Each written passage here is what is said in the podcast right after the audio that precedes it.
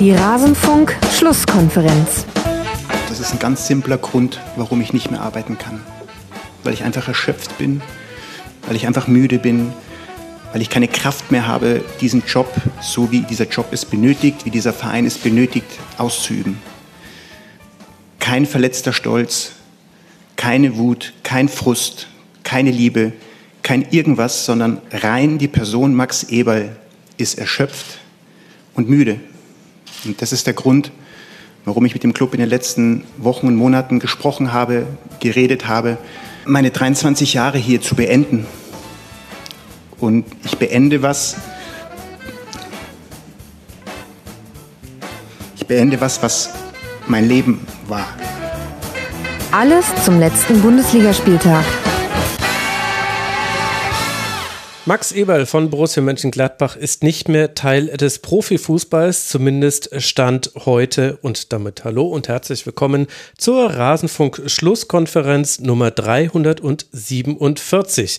Mein Name ist Max Jakob Ost, ich bin der Edgenetzer auf Twitter und wir wollen heute sprechen über den 21. Spieltag der Männer-Bundesliga und einen Schwerpunkt werden wir aus aktuellem Anlass legen auf Borussia Mönchengladbach. Deshalb freue ich mich, nicht nur deshalb freue ich mich, dass er zum ersten Mal seit vier Jahren wieder hier ist. Peter Ahrens vom Spiegel, der Ed Peter Ahrens auch auf Twitter leicht zu finden. Schön, Peter, dass du den Weg mal wieder in den Rasenfunk gefunden hast. Sehr, sehr gerne. Hallo, Max. Hallo. Und wir haben noch eine dritte in der Runde, über die freue ich mich auch sehr. Es ist ein bisschen äh, Therapie. Nachdem mir die Möglichkeit geraubt wurde, wöchentlich mit ihr über Fußball zu sprechen, musste sie hierher kommen. Lena Kassel, die Ed Kasselberger auf Twitter und bei Instagram. Sie ist bei Fußball MML zu hören. Sie war die wichtigste Stütze des Mainzer Kellers. Sie arbeitet nebenher auch noch ein bisschen für Hertha BSC. Das sei an dieser Stelle auch kurz erwähnt, damit das gleich alle wissen. Hallo Lena, schön, dass du da bist. Ja, hallo Max und hallo Peter. Freue mich auch hier zu sein und ich freue mich echt, Max, wieder an äh, so einem Sonntagabend mit dir sprechen zu können. Es hat wirklich was äh, Therapeutisches. Schon, ne? Und ja. während des Mainzer Kellers konnte ich euch immer nicht einladen, Tobi und ich, weil ich dachte, ne, wir reden am Montagabend noch. Da kann ich nicht auch so, hey, wollen wir auch noch den Montagvormittag machen? Wie cool wäre das, insgesamt sechs Stunden über Fußball zu sprechen? Wäre so ein Sleepover gewesen, ne? ja. ja, vielleicht mal irgendwie so. So Manu Thiele hat jetzt einen 24-Stunden-Livestream zu seinem 200.000 Abonnenten-Special gemacht. Irgendwie sowas hätte man dann irgendwann mal machen müssen. Aber gut, die Möglichkeit wurde uns geraubt. Schön, dass du hier bist und eben der Hinweis, auch bei Fußball MML kann man dich hören. So ist es. Wir wollen sprechen über den Spieltag. Vorher habe ich noch zwei Ankündigungen zu machen. Zum einen, wenn ihr das hier hört, dann läuft der letzte Tag der DKMS Challenge unter dkms.de slash Rasenfunk könnt ihr euch noch registrieren. Ihr könnt euch auch registrieren unter slash mml slash 93 slash Bundesliga slash Schnittstellenpass. Ist alles egal. Hauptsache ihr registriert euch. Alle zwölf Minuten erhält in Deutschland statistisch gesehen eine Person die Diagnose Blutkrebs und mit einem einfachen Wangenabstrich, das ist nix im Vergleich zu den ganzen Abstrichen, die wir aktuell machen müssen, kann man helfen. Also bitte tut das. Die DKMS ist eine wichtige Einrichtung und wir hoffen, dass viele sich registrieren. Und dann möchte ich noch darauf hinweisen, jetzt, während wir aufnehmen, läuft das Afrika-Cup-Finale. Morgen werde ich dazu auch einen Kurzpass aufzeichnen.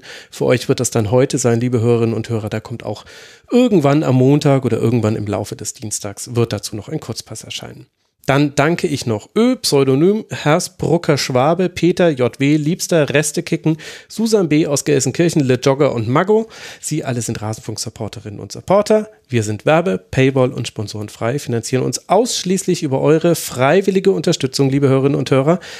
Diejenigen, die ich gerade genannt habe, die haben das getan. Und wenn ihr es auch tun wollt, dann geht auf rasenfunk.de slash supportersclub. Da erfahrt ihr, wie das Ganze geht. Genug der Vorrede hinein in diesen Spieltag. Es gab, ich würde sagen, drei Topspiele von der Tabellenkonstellation her, mit denen beschäftigen wir uns zuerst und dann springen wir in den Tabellenkeller. Und das erste war am Sonntagnachmittag zwischen Borussia Dortmund und Leverkusen. Platz 2 gegen Platz 3 und es begann spektakulär und kurios gleichzeitig. Erst trifft Akanji nach einem Fehler von Zagadou ins eigene Tor, dann Frimpong auf der anderen Seite. Leverkusen zeigt dann aber, was es so gefährlich macht. In der 20. Minute verwertet Wirtz einen wunderbaren Konter zum 2 zu 1. Andrich erhöht dann per Freistoß auf 3 zu 1. Und als sich in der zweiten Hälfte Dortmund gerade bemüht, das Spiel irgendwie noch zu drehen oder auszugleichen, trifft Tat zum 4 zu 1 nach Ecke und Diaby vollendet einen Konter zum 5 zu 1. Tickets trifft zwar noch, aber dann zum bedeutungslosen 5 zu 2. Und das ist der Endstand, Lene, eines sehr ereignisreichen Samstagnachmittagsspiel. Was war da los bei Dortmund? Ja, war generell ein erwartbares Spiel, wenn man auch mal das Hinspiel nochmal zur Rate zieht. 4 zu 3 hieß es damals für den BVB nach, glaube ich, dreimaliger Führung der Leverkusener. Also es war erwartbar, dass in diesem Spiel mit standesgemäß zwei Mannschaften, die ihre Stärken, sage ich mal, nicht in der Defensive haben, viele Tore fallen werden. Das war erwartbar. Dass es dann ausgerechnet zwei Eigentore zum Start waren, war dann auch so ein bisschen Slapstick. Ähm, was war bei Dortmund los? Finde ich eine sehr, sehr enttäuschende Leistung Leistung, wenn man allen voran Marco Rose vorher noch mal zitieren mag, der sagt, er hatte jetzt echt mal zwei Wochen Zeit, mit der Mannschaft zu arbeiten, zu trainieren, an Abläufen zu arbeiten, gerade defensiv. Ähm, ihnen geht das ja so tierisch auf die Nerven, dass sie so viele Gegentore ähm, kassieren.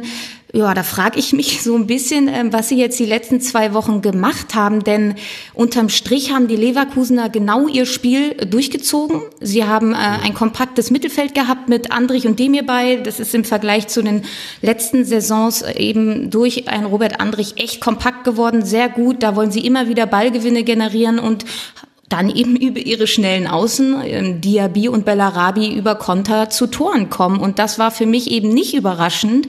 Deshalb fehlt mir so ein bisschen die Idee des Matchplanes von Marco Rose. Ähm, den habe ich äh, über die gesamten 90 Minuten gerade gegen den Ball nicht wirklich gesehen. Und die Leverkusener haben ihren Stiefel durchgezogen, haben ihre Stärken auf den Platz bringen können und haben meiner Meinung nach eben dann trotz der Bemühungen in der zweiten Halbzeit vom BVB vollkommen verdient dieses Spiel gewonnen. Peter, konntest du einen Matchplan erkennen gegen den Ball beim BVB? Wahrscheinlich war das das Problem des BVB, dass Marco Rose mal zwei Wochen Zeit hatte. Das ist mein allabendlicher Marco Rose-Diss, den ich als Gladbacher jeden Tag so Ketterum Kensio einmal loslassen muss. Das ist damit jetzt also abgehakt. Ähm, also es sind ja, es, mich, ich freue mich immer auf diese Spiele Leverkusen gegen Dortmund, weil es für mich so zwei Teams sind, die irgendwie äh, so, wenn man so ein Spiegelheld oder so einen Rohrschachttest macht, dann kommen irgendwie diese beiden Teams raus. Die sind sich irgendwie so ähnlich in ihrer, ähm, in ihrer Struktur, dass sie eben eine Woche wirklich wunderbar spielen können und dann man weiß irgendwie, dann die nächste Woche kann es furcht, furchtbar wieder schief gehen. Und äh, da kann eben nach einem 5 zu 1 eben auch mal ein 2 zu 5 folgen. Ähm, das ist irgendwie bezeichnend für diese beiden Vereine, auch in dieser Saison. Also wenn man sich anguckt, was Leverkusen manchmal an brillanten Spiel wie heute eben auf den Platz bringt und was dann auch wieder zwei Wochen später ganz anders sein kann mit dem gleichen Personal. Und bei Dortmund, ja, das ist natürlich super einfach, das dann immer auf den fehlenden Haaland äh, zurückzuführen. Also ich glaube, dass auch Erling Haaland nicht fünf Gegentore verhindern kann er kann vielleicht dann nochmal drei dazu schießen vorne. Ähm, also insofern, ähm, das wäre mir dann immer viel zu simpel, das darauf zu reduzieren.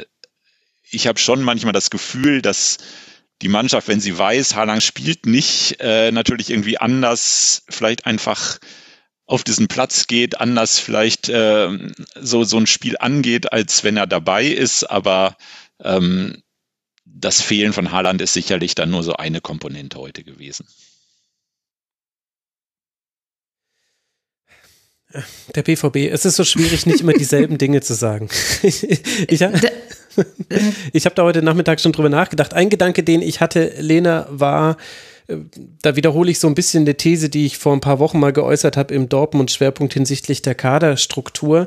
Wenn man sich die Starken von Leverkusen anguckt, dann weiß man ja, also Konterstarke, ja, völlig klar. Und aber halt auch, dass sie in den Halbräumen dann immer anspielbar sind vor diesen Kontern. Also so ist ja auch das 2 zu 1 gefallen. Bakker spielt diesen Pass auf Diaby. Der schafft es mit einem richtig tollen äh, Direktspiel, den rechten Flügel zu öffnen und dann spielen sie es mit einem Kontakt aus und Wirtz kann das äh, Tor erzielen. Und in diesen Halbräumen steht halt der Theorie nach nur Dahut. Also eigentlich steht er nicht mal im Halbraum. Also eigentlich ist er, er ist in der Unterzahl, sobald Bellingham und Brandt aus dem Spiel genommen sind. Kann sein, dass das Problem des BVB vielleicht auch ist, dass man dieses 4-3-3, was halt ein sehr offensives System ist, aber dass man das halt auf Biegen und Brechen auch wirklich immer gegen jeden Gegner spielen will, warum wird da der Hut dann auch so allein gelassen? Weil komplett verhindern kannst du es ja auch nicht, dass Leverkusen mal den Ball gewinnt.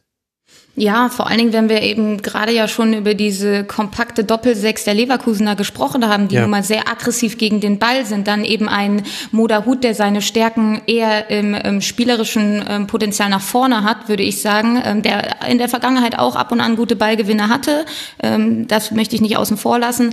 Aber ihn dann als ähm, alleinigen Sechser dort ähm, stehen zu haben, äh, finde ich auch gerade, wenn ähm, man über gegnerspezifische Aufstellungen spricht, sehr, sehr mutig. Vor allen Dingen kannst du ja aus einem 4-3-3 relativ schnell ähm, einen 4-2-3-1 machen. Ja, du ziehst mhm. einen ähm, Achter Jude Bellingham zurück, setzt ihn auf die Doppelsechs mit Moda Hut und Jude Bellingham hat eben diese Stärken gegen den Ball, kann eben aus so einer tiefen Position dann auch immer wieder Akzente nach vorne setzen. Ein Spieler äh, im BVB-Kader, der für mich ähm, als einziger Spieler in dieser in diesem defensiven zentralen Mittelfeld Stärken gegen den Ball hat, ähm, wenn er dann spielt. Äh, und äh, da bin ich komplett bei dir. Ich hätte mir da eine Anpassung gewünscht. Du hättest ja die ersten 20 Minuten mal das Spiel angucken können und dann hättest du relativ schnell ohne Wechsel auf ein 4-2-3-1 stellen können und damit eventuell mal was ausprobieren hätten können.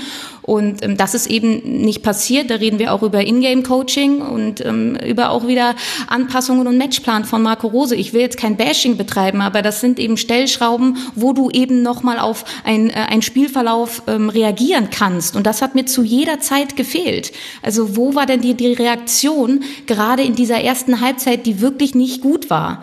Ähm, und da habe ich äh, mir viel zu oft, also mich viel zu oft dabei erwischt, dass ich dachte, es plätschert so vor sich hin. Also gerade beim BVB. Und ähm, du hast gerade den Begriff Kaderstruktur angesprochen. Du hast gesagt, wir reden immer über dieselben Dinge. Und wenn wir mal über eine Kaderzusammenstellung beim BVB sprechen, dann hast du einfach zu viele offensiv denkende Spieler in diesem Kader. Ich spreche Jude Bellingham an, der ist für mich so ein bisschen die Ausnahme, weil er eben Stärken gegen den Ball als auch mit dem Ball hat, also ein, ein sehr guter Box-to-Box-Spieler ist. Aber wir reden seit Jahren über dieselben Themen. Da wird dann diese defensive Instabilität immer mit fehlender Mentalität gleichgesetzt, ja. Und ähm, eine gute Defensive ist eben auch ähm, ein Fundament für potenzielle Titel. Nur Highlight-Fußball wird lang, also long-term zu nichts führen. Und ich finde, das war ja teilweise schon unter Klopp so, dass du oftmals dann ähm, eine defensive Instabilität und so komplette Blackout-Spiele hatte. Das war auch unter Tuchel, Stöger, Bosch, Terzic und jetzt auch unter Rose so. Also irgendwann muss man dann auch mal über die Kaderzusammenstellung beim BVB sprechen, ähm, wo man dann vielleicht auch mal mehr Spieler holt, die auch ähm, eher ähm, gegen den Ball denken. Es war natürlich letztlich in den letzten 10, 15 Jahren immer das Augenmerk des BVB, Spieler zu holen, die diese Attraktivität nach vorne verkörpern, die natürlich auch äh, mhm. allein durch die Altersstruktur einfach auch nicht solche ausgebufften Defensivleute sind. Man hat das ja irgendwie versucht, dann irgendwie mit Leuten wie Witzel und so ähm, ein bisschen zu kompensieren. Aber letztlich ähm, äh, verfällt man, glaube ich, in Dortmund immer so ein bisschen diesem dieser Versuchung, äh, das Bild des schönen Spiels unbedingt äh, nach vorne zu stellen, der, dieser Hurra-Fußball ähm, der natürlich durch diese jungen Leute auch so ein bisschen verkörpert wird und man sich selbst so ein bisschen besäuft, ein bisschen an diesem, an diesem Fußball und dann einfach in der Defensive einfach über Jahre nicht diese Stabilität hinbekommt. Und ich glaube, das ist ein bisschen so gewollt, ähm, aber ähm, es hilft dem BVB natürlich dann letztlich immer nur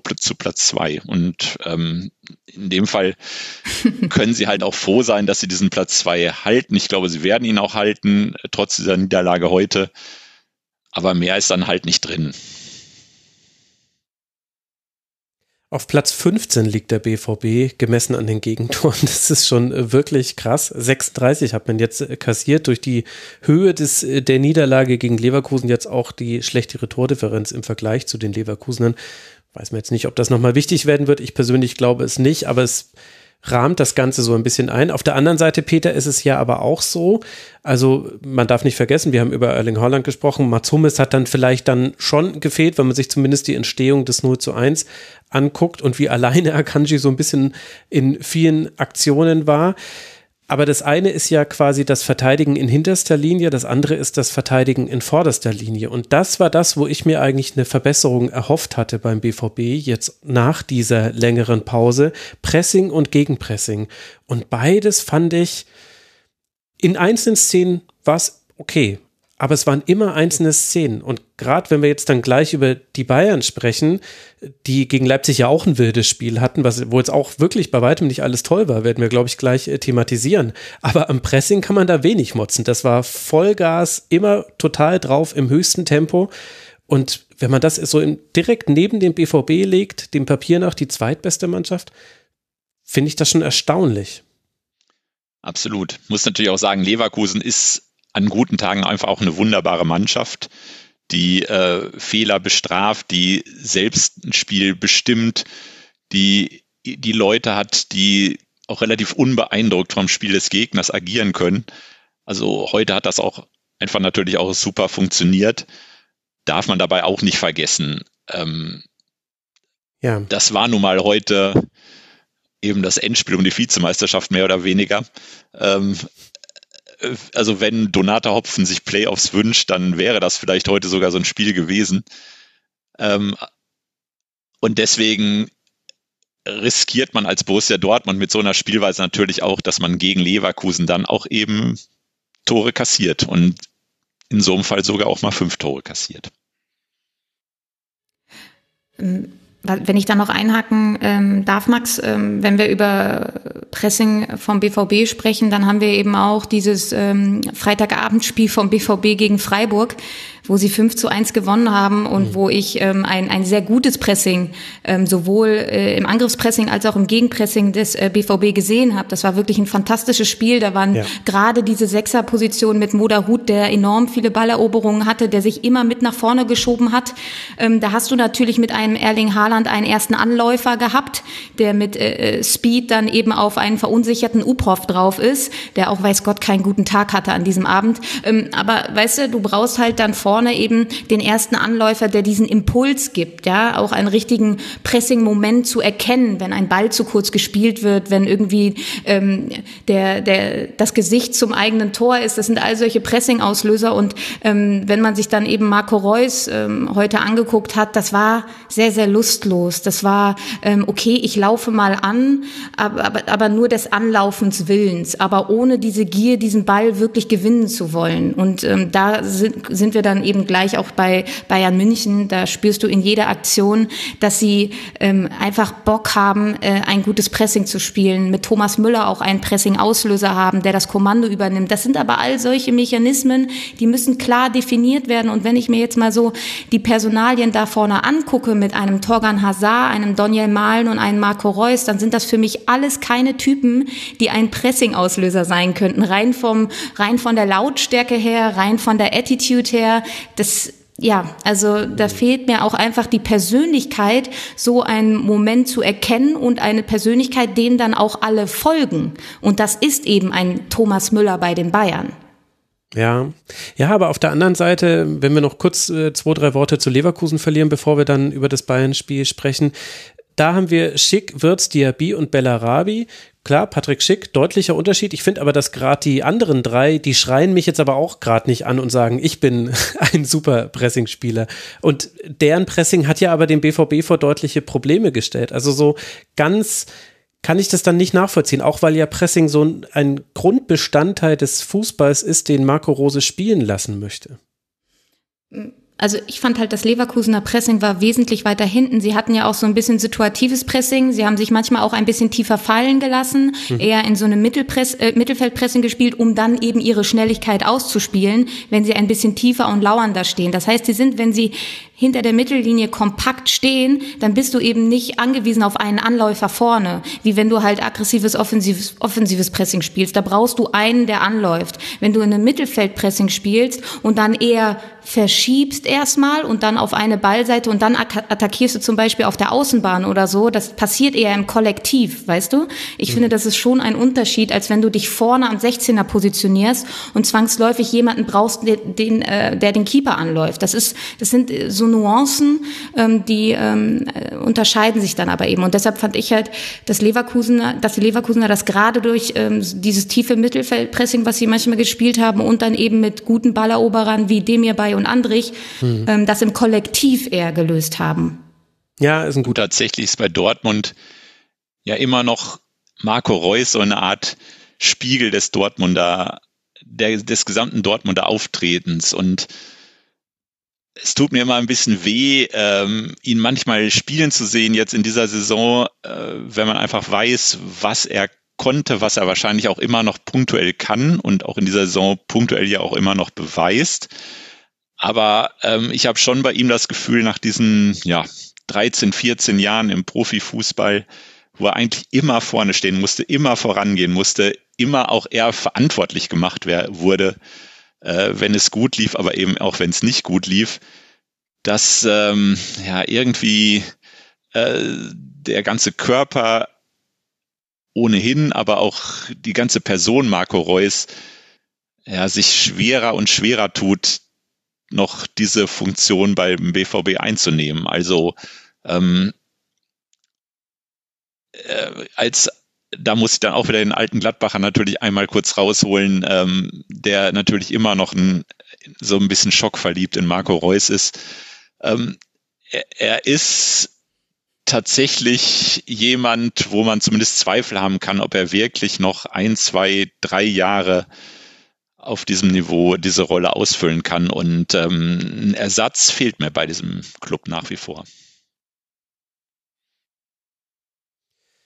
Ja, und dann haben wir auf der anderen Seite bei Leverkusen, über die, Lena, müssen wir noch ganz äh, kurz sprechen, sonst äh, beschweren sich da die Hörerinnen und Hörer zurecht, dass wir nur gesagt haben, ja, war ganz gut, aber manchmal spielen sie dann ja auch schlecht nach so guten Spielen. Was war denn gut bei Leverkusen? Ich habe es angesprochen, dass äh, die, äh, das zentrale Mittelfeld äh, mit Andrich und Demir bei, die sich wirklich sehr gut ergänzen, sehr viele clevere ba äh, Balleroberungen hatten. Ich habe im Vorfeld gedacht, hm, vielleicht bringst du in so einem Spiel eher Arangis für diese kämpferische Note. Mir hat das dann aber mhm. in diesem Zusammenspiel sehr, sehr, sehr, sehr gut gefallen. Ähm, hatten immer irgendwie gefühlt äh, die Überhand in, in diesem äh, zentralen Mittelfeld. Ja, man muss auch einfach natürlich einen Florian Würz hervorheben, der meiner Meinung nach immer die richtige richtige Entscheidung trifft und auch nie im Abseits steht, was auch ähm, echt eine Kunst ist, dass er ähm, sich sehr gut in, im Raum bewegen kann, ähm, auch dabei diesen Konter zum 2 zu 1, lässt sich hinter den IV abkippen, ist dann frei und so, das macht er einfach sehr, sehr gut und ja, absolutes Mismatch äh, zwischen Diaby und äh, Thomas Meunier. Äh, also Diaby hat ihn ziemlich hergespielt.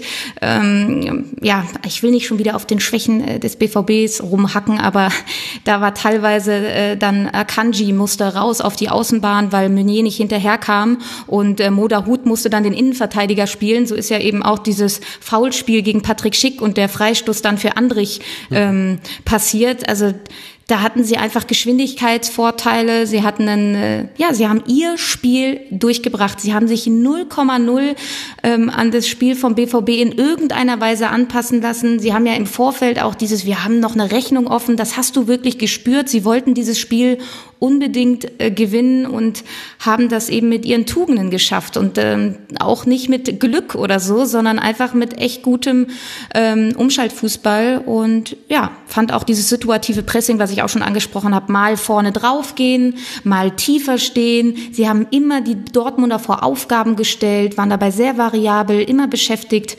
ähm, und das fand ich, das fand ich echt äh, beeindruckend. Also Gerardo Seoane hat im Vorfeld ja gesagt, ähm, die Mannschaft ähm, ähm, die am best besser verteidigt wird, dieses Spiel gewinnen. Und ähm, ich fand sie in den Zweikämpfen viel griffiger und äh, kompakter auch gegen den Ball. deshalb haben sie das echt sehr, sehr gut gemacht. Und jede Mannschaft kann sich glücklich schätzen, die einen Andrich in der Mannschaft hat. Also es ist für mich ja. so ein ja, so ein klassischer Union-Spieler, der eben nicht mehr bei Union ist, aber trotzdem irgendwie noch so spielt und so denkt und ähm, ja, einfach ein Gewinn für jede, äh, für jede Mittelfeldachse. Äh, ähm, wenn der halt nach 90 Minuten noch auf dem Platz ist, dann hat man auch einfach dann auch wirklich, äh, glaube ich, immer alles richtig gemacht. Ja, für Leverkusen, die jetzt auf fünf Punkte herangerückt sind an die äh, Dortmunder und die vier Punkte Vorsprung haben auf Rang 4. Da liegen gerade die Unioner von Andrich. Für diese Leverkusener geht es jetzt weiter zu Hause gegen Stuttgart und dann beim ersten FSV Mainz 05. Drei Siege in Folge hat man jetzt einfahren können. Und für Borussia Dortmund, die neun Punkte Rückstand haben auf die Bayern und fünf Punkte Vorsprung eben auf Leverkusen auf Rang 3, geht es jetzt dann weiter beim ersten FC Union Berlin, bevor man zu Hause die Glasgow Rangers empfängt. Also interessante weitere Partien für Dortmund. Wir werden dann sehen, wo sie sich einsortieren. Dann gab es das zweite der drei Topspiele an diesem Wochenende, an diesem Spieltag und das fand eben in München statt. Wir haben es ja kurz schon angesprochen, Bayern gegen Raber Leipzig und unterhaltsam ist es immer.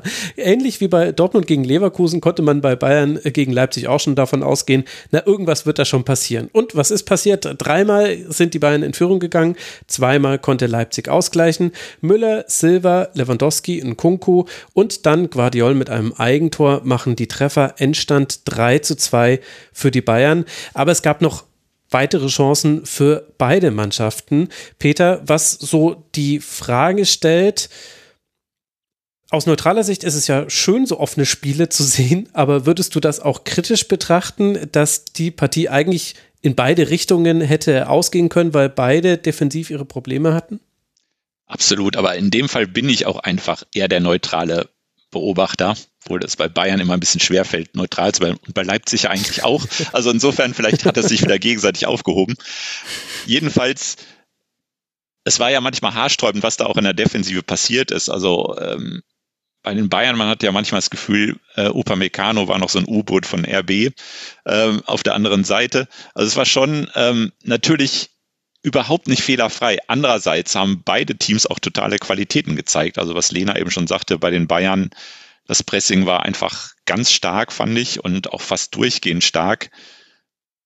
Und ähm, dann ist es nachher ein Spiel, was man sich total gerne angeguckt hat. Und wie das ja fast immer ist, wenn die beiden gegeneinander spielen, da bin ich total also geneigt und in der Lage, dann auch wirklich beide Augen zuzumachen, um zu sagen, ja, ähm, einiges ist eben auch durch Fehler im Spielaufbau und durch blöde Pässe da auch von Gulaschi zum Beispiel, äh, dieses Rausspielen, hm. was dann nicht funktioniert hat. Natürlich, klar. Ähm, aber meistens sind die langweißen Spiele die fehlerfreien Spiele. Also insofern, da bin ich dann einfach so ein totaler, vielleicht Fußballnaivling und erfreut sich einfach dran.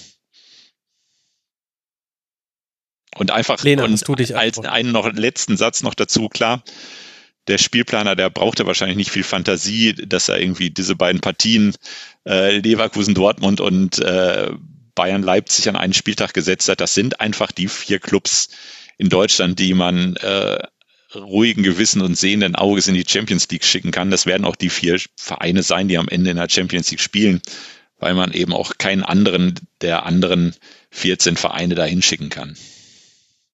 Ich finde, das hatte der Spieltag auch wieder relativ deutlich gemacht. Ähm, wenn ich jetzt noch äh, was zum Spiel sagen kann, soll, muss, äh, würde ich sagen, das Spiel war ein Spiel und was ich immer als sehr positiv empfinde und da bin ich ganz bei Peter, ähm, wenn der wenn der Ball oft auf dem Rasen ist, dann passieren auch ähm, viel mehr Fehler. Und die beiden Mannschaften wollten einfach keine langen Bälle schlagen. Sie mhm. wollten keine Befreiungsschläge von hinten heraus machen. Sie wollten das Ganze spielerisch lösen. Das ist diesen beiden Mannschaften auf der einen Seite Niki Süle, auf der anderen Seite Willi Orban beides mal zu Verhängnis geworden, weil sie eben diesen ähm, Risiko risikobehafteten Spielaufbau gesucht haben. Ich mag das. Ich finde ähm, nichts ähm, schöner, als wenn spielerische Lösungen auf engem Raum gesucht werden. Ähm, deshalb würde ich sagen, ja, na, natürlich war irgendwie im eigenen Spielaufbau sowohl bei den Bayern als auch bei RB Leipzig ähm, das Ganze sehr fehlerbehaftet. Warum? Weil die beiden ähm, jeweils gegnerischen Mannschaften dann aber auch hoch gepresst haben. Ne? Also man hat ja gesehen, dass die Bayern ähm, die Leipziger hoch zugestellt haben. Sie haben immer den Pass zu ähm, Konrad Leimer zugelassen und haben ihn als Pressingopfer auserkoren. Das war bei zwei Toren der Fall. Haben immer wieder Tolisso draufgeschoben, um ihm Stress zu machen. Und ähm, dann äh, kann es halt mal sein, dass ein Pass zu kurz gerät äh, und dann ähm, eben das relativ schnell geht, dass man umschalten kann. Und äh, so war es eben bei den Bayern auch. Sie haben eben nicht mehr diese ballsicheren Spieler in der letzten Kette wie ein Alaba, Boateng oder auf der Sechs Thiago oder Alonso. Das heißt, es kommt dann manchmal eben im eigenen im Ballbesitz, im Spielaufbau zu Fehlern und deshalb sind die Bayern eben auch da verwundbar, wenn man sie hoch anpresst. Das hat am ersten Spieltag Borussia Mönchengladbach auch sehr, sehr gut gemacht. Sie haben sehr gutes Pressing gegen die Bayern gespielt und da sind sie eben verwundbar. Ähm, auf der anderen Seite haben die Bayern ja wieder in diesem 3-2-4-1 gespielt, also mit diesen Jokern, ähm, Coman und Gnabry, wie Nagelsmann sie nennt. Und ich fand es aber wirklich bemerkenswert, ähm, wie Leipzig dann doch das ein oder andere Mal diese erste Pressinglinie der Bayern überspielen konnte. Und dann wird's halt eben gefährlich, weil du mhm. dann ähm, nicht so eine gute Absicherung hast. Das ist der Nachteil, wenn du ein äh, so offensiv ausgerichtetes System spielst mit sechs Offensiven und nur einer Dreierkette plus Kimmich als Absicherung. Das ist dann halt sehr mutig. Ähm, bei den Bayern ist es jetzt zweimal gut gegangen. Sie haben jetzt gegen Hertha so gespielt und auch gegen Leipzig. Ähm, und trotzdem fand ich, ähm, haben sich die Leipziger das ein oder andere Mal gut aus diesem Pressing lösen können. Und dann sieht man auch, was sie für ballsichere Spieler da haben. Auch gerade äh, ein, ein Kunku und ein Dani Olmo, was ein riesiger Gewinn für die Leipziger ist, dass er wieder fit ist. Man mag sich gar nicht vorstellen, wenn der jetzt noch torgefährlich wäre, was das für ein hätte Spieler Leipzig wäre. gewonnen. ja, äh, ja, das ist wirklich so. Also Dani Olmo, ein fantastischer Spieler, gerade zwischen den Linien schwimmt ja auch immer so ein bisschen dazwischen. Wenn der jetzt noch torgefährlich wäre, wie jetzt zum Beispiel ein, Kunku in dieser Saison, dann hätten sie, bräuchten sie gar kein André Silva mehr. der ja jetzt auch wieder trifft unter ja, genau. Tedesco. Ja, was ich so interessant finde bei den Bayern, also bei Bayern noch mehr als bei Leipzig, bei Bayern ist ja alles wunderbar.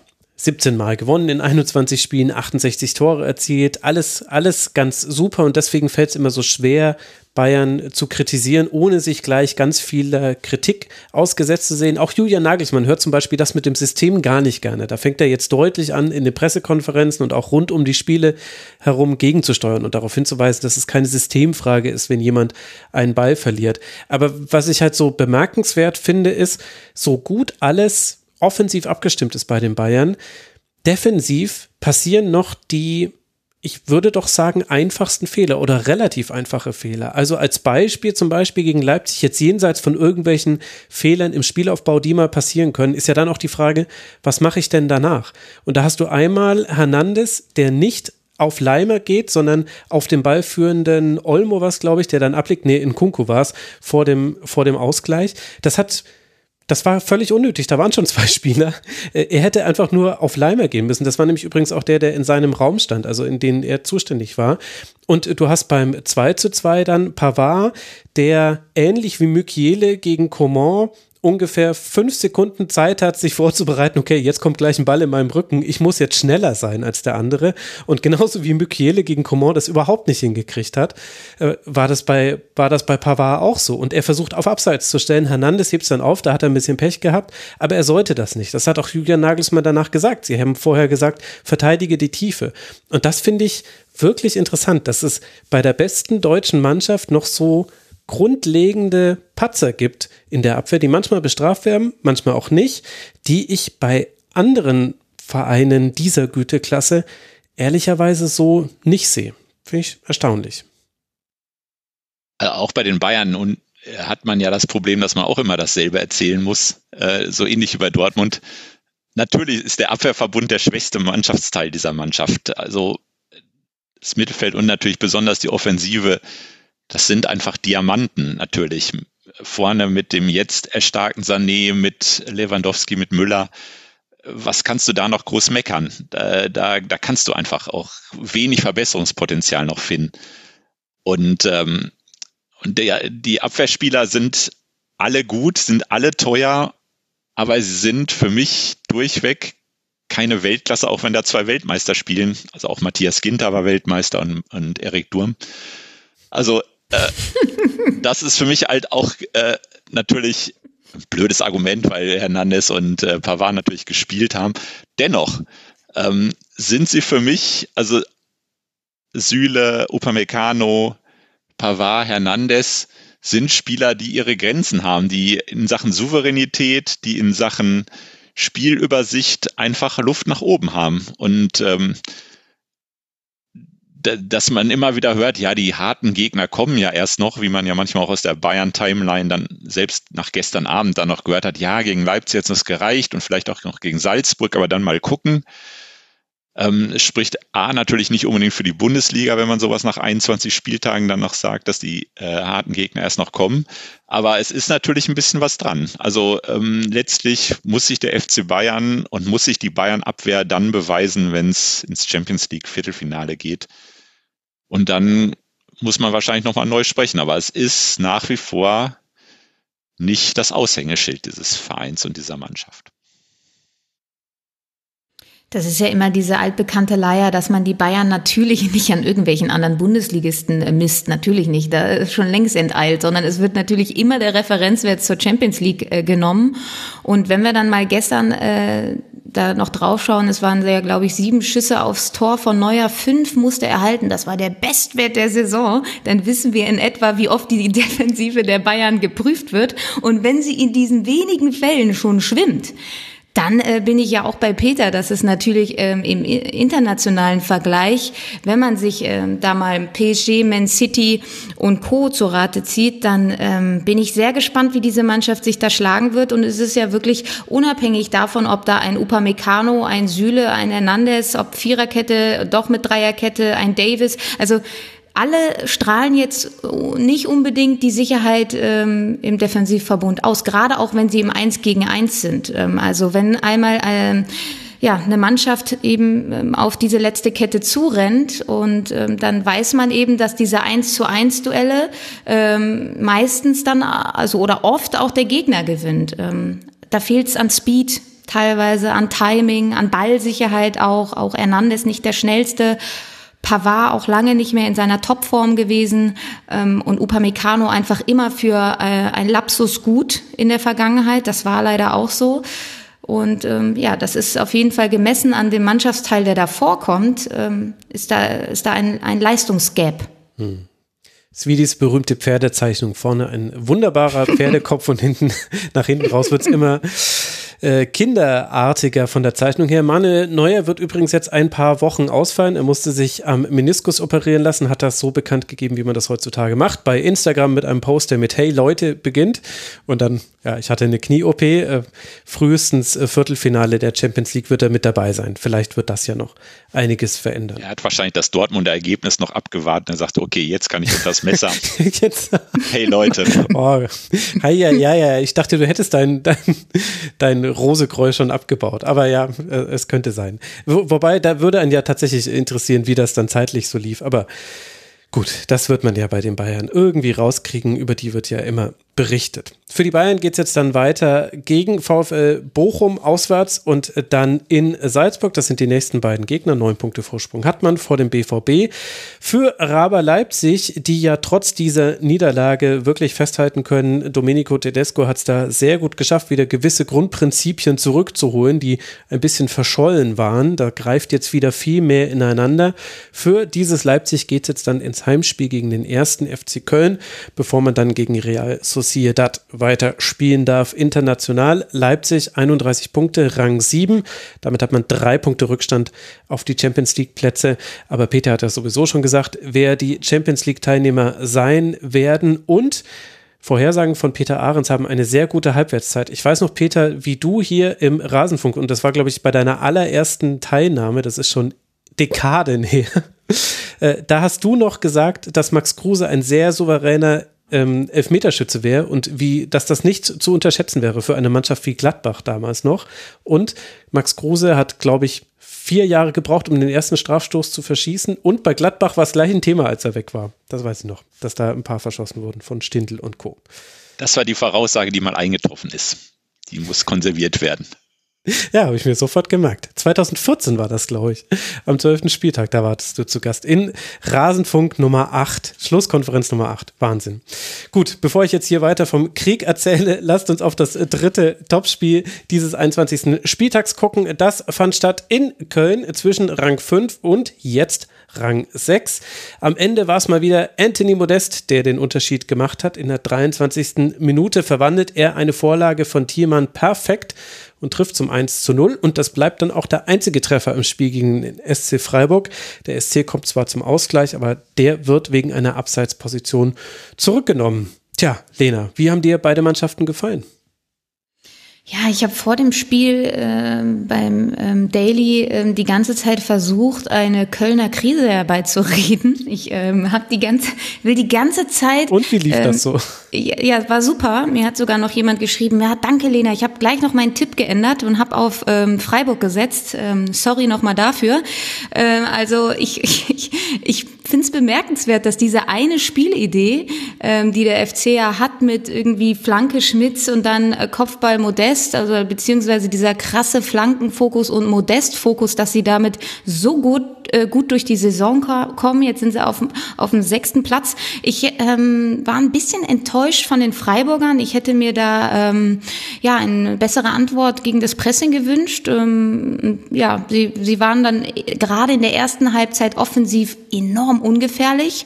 Ähm, ja, sie haben diesen ersten Verteidiger Lukas Höhler, der wahnsinnig viele Zweikämpfe gewinnt und viel für die Mannschaft ackert, aber mir geht da teilweise dann ein bisschen aus dem Spiel heraus die Torgefahr ab. Also wir wissen, die Freiburger machen enorm viele Tore, auch nach Standards, nach Ecken, da sind sie enorm gefährlich. Aber so aus dem Spiel heraus fehlt mir manchmal ein bisschen die Kreativität, der, der Zug zum Tor. Das war gerade in dieser ersten Halbzeit ähm, sehr, sehr auffällig, war dann in der zweiten Halbzeit durch die Hereinnahme von Soloy ein bisschen besser. Ähm, dennoch ähm, ja, habe ich äh, im Vorhinein von, von der Partie mir eigentlich mehr von Freiburg versprochen und ähm, war dann aber doch überrascht, wie ähm, agil und gut die Kölner das dann runtergespielt haben, auch wo dann ihr Vulkan an der Seitenlinie nicht da war. Wir wissen alle, er war zu Hause auf der Couch genauso emotional. Ähm, ich bin gespannt, wie diese Abhängigkeit von Anthony Modest noch weitergeht. Ähm, 14 Saisontore jetzt, ähm, ist natürlich auch nicht mehr der Jüngste, ähm, ich bin echt gespannt, ähm, ob er fit bleibt, äh, weil ich glaube nicht, dass man im Kollektiv ähm, genügend Unterbau hat, gerade offensiv. Ein Sebastian Andersson wird ja immer nur reingeworfen. Ob er jetzt das beste Selbstvertrauen hat, weiß ich auch nicht. Ähm, nee, nichtsdestotrotz, äh, ja, eine Spielidee reicht dann halt in der Bundesliga, ne? Das muss man erstmal hinkriegen, dann äh, doch wieder eine kleine Krise anzudeuten zumindest. Wer weiß, was los ist, wenn Anthony Modest, er ist ja nicht mehr der Jüngste. Sehr schön. Ich ziehe meinen Hut. Das hätte der Gladbacher Peter Ahrens nicht besser machen können. Peter, was ist äh, dein Take darüber hinaus, dass jetzt die große Krise beim ersten FC Köln noch kommen wird zu diesem Spiel? Ja, Modest ist natürlich einfach klasse und man hat das Gefühl, der wird auch die Saison einfach so durchziehen, wenn er natürlich nicht verletzt wird und dann beim ersten FC Köln das ganze System zusammenbricht. So, dann habe ich das jetzt auch äh, untergebracht. Tatsächlich Danke, ist es so, dass die, dass die Freiburger natürlich immer alles falsch machen. Schießen sechs Tore in Mönchengladbach und in Köln schießen sie keins. Das muss man ihnen schon nachhaltig übel nehmen. Man muss natürlich schon sagen, dass man auch dem SC Freiburg ein bisschen ähm, also gnädig gegenübertreten kann und auch ein bisschen äh, nachlassen muss. Die haben einfach eine Saison mit wahnsinnigem Aufwand gespielt, auch mit großem Erfolg und äh, es sind in der Hinrunde eigentlich alle Grenze geflochten worden, die man so medial auch flechten kann. Ich finde es normal und dass man auch in so einer Saison dann eine Phase hat, wo man vielleicht etwas nachlässt, die scheint mir gerade im Moment eingetroffen zu sein. Ähm, auch mit Spielen, wo man dann auch diesen Aufwand nicht betreiben kann, wo man auch merkt, man versucht es, aber irgendwie klappt es nicht, äh, weil wir sind eben auch schon am 21. Spieltag mit einer gewissen äh, Belastung, die, glaube ich, diesem Verein und diesem Team auch ein bisschen jetzt anhängt. Also ähm, ich will jetzt überhaupt nicht sagen, dass die sich zum Ende der Saison durchschleppen, aber ich kann mir schon vorstellen, dass ähm, das ein oder andere Spiel dabei sein wird, was so ähnlich laufen wird wie das in Köln jetzt. Und äh, da, was wahrscheinlich ganz wenig daran ändert, dass äh, das eine großartige Freiburger Saison sein wird am Ende. Die mhm. waren zwischenzeitlich auf drei. Das war natürlich auch ein Rang, der ihnen letztlich nicht gebührt, muss man sagen, der über ihrem Niveau war. Und ähm, jetzt pendeln sich so ein bisschen, glaube ich, auf dem ein, ähm, was so ist, was man sagt, okay, das ist gutes Freiburger Fußballspiel, das ist das, was sie wirklich ähm, können und werden irgendwo, ich mache jetzt nur Voraussagen heute, merke ich, ähm, also Hau musst, du dir in sieben, musst du in sieben Jahren dann wieder hervorkramen. Er hat damals schon gesagt, dass sie irgendwie in der Europa League äh, am Ende landen werden. Das traue ich ihnen absolut zu und ich glaube auch, dass es äh, sein wird, einfach auch, weil die Konkurrenz nicht so stark ist. Und dann können sie natürlich super zufrieden sein. Und solche Spiele wie heute, äh, wie am Wochenende jetzt in Köln, okay. Muss man dann auch, glaube ich, aus Freiburger Sicht abhaken und kann man auch gut abhaken. Stimmt natürlich, ne, dass die Freiburger auch so gefühlt eine Mannschaft sind, die enorm wenig Rotation auch in der Startelf haben. Ne? Also immer nur so punktuell, aber sie haben natürlich eine sehr eingespielte Mannschaft und ähm, viele Vielspieler. Ähm, auch ein Lukas Höhler, ob das ein äh, Chico Höfler ist, Maxi Eggestein, Grifo, Günther, Schlotterbeck, Flecken, also Lienhardt, wenn sie nicht verletzt sind, spielen die immer. Die einzige vakante Position ist meistens diese rechte Außenposition, wo dann mal ein Soloy oder ein Schad Brigade spielen. Ähm, und sonst ähm, sind sie eigentlich immer mit der identischen Startelf unterwegs und dementsprechend haben die ähm, Spieler natürlich schon enorm viele Kilometer auch in den Knochen, sind jetzt auch so relativ weit im DFB-Pokal. Also das kann schon stimmen, was Peter da mutmaßt. Und ich glaube auch, Lukas Höhler, so, schön das ist, dass er zeigt, dass die Stürmerfacetten mehr sind als Tore, nimmt er sich natürlich manchmal in diesen entscheidenden Momenten auch ein bisschen die Kraft, um dann ähm, noch eine Torgefahr auszustrahlen, ne? weil er eben so enorm mannschaftsdienlich spielt, so oft in diese Zweikämpfe geht. Ähm, ja, ähm, mir, mir fehlt da manchmal, um auch solche unangenehmen Spiele zu brechen, wie jetzt das Köln-Spiel, so ein klassischer Knipser, wie es ein Nils Petersen mal war. Mhm. Harry Deschewer.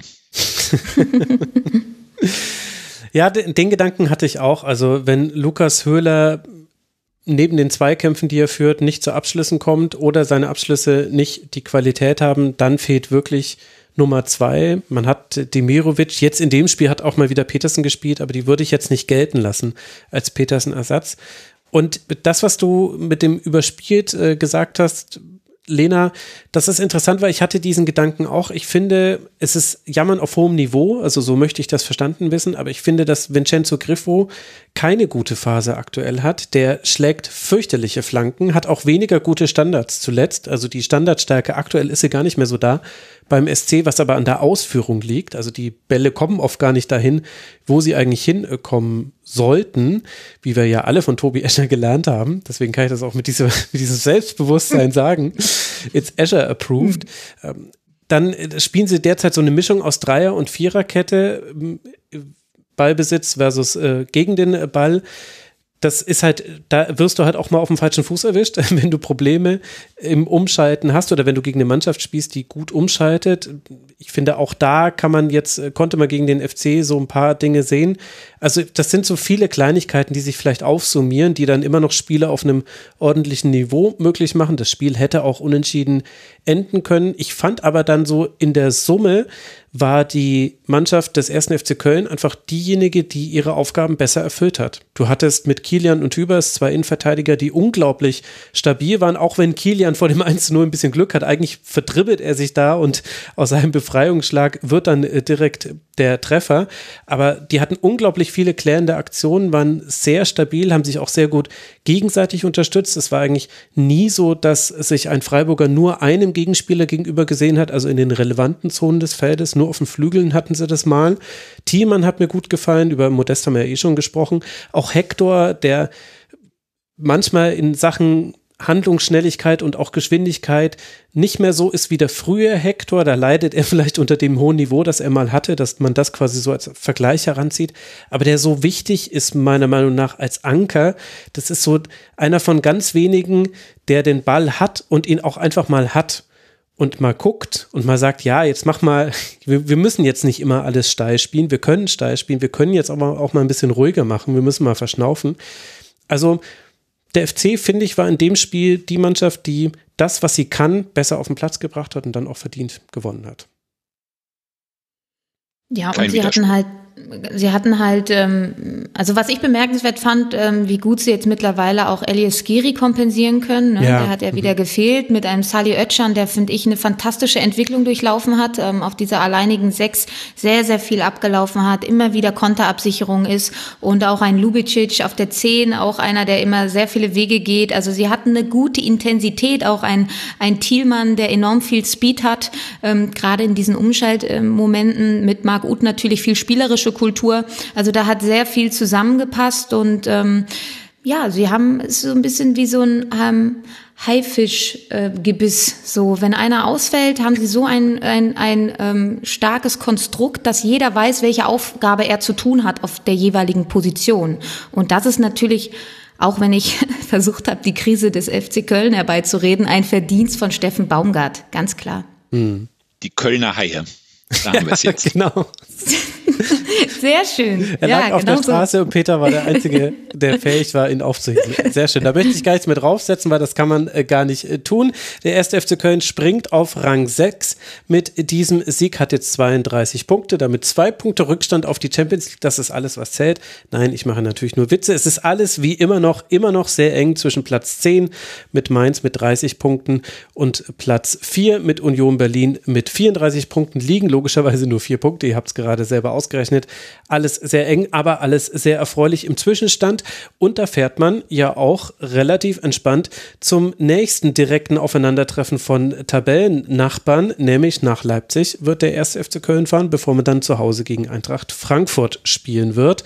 Für die Freiburger, die bei 33 Punkten verbleiben und damit aktuell noch Rang 5 bekleiden, geht es jetzt dann gegen eben jene Mainzer auf Rang 10 und dann zum FC Augsburg. Das sind die nächsten beiden Partien des SCs.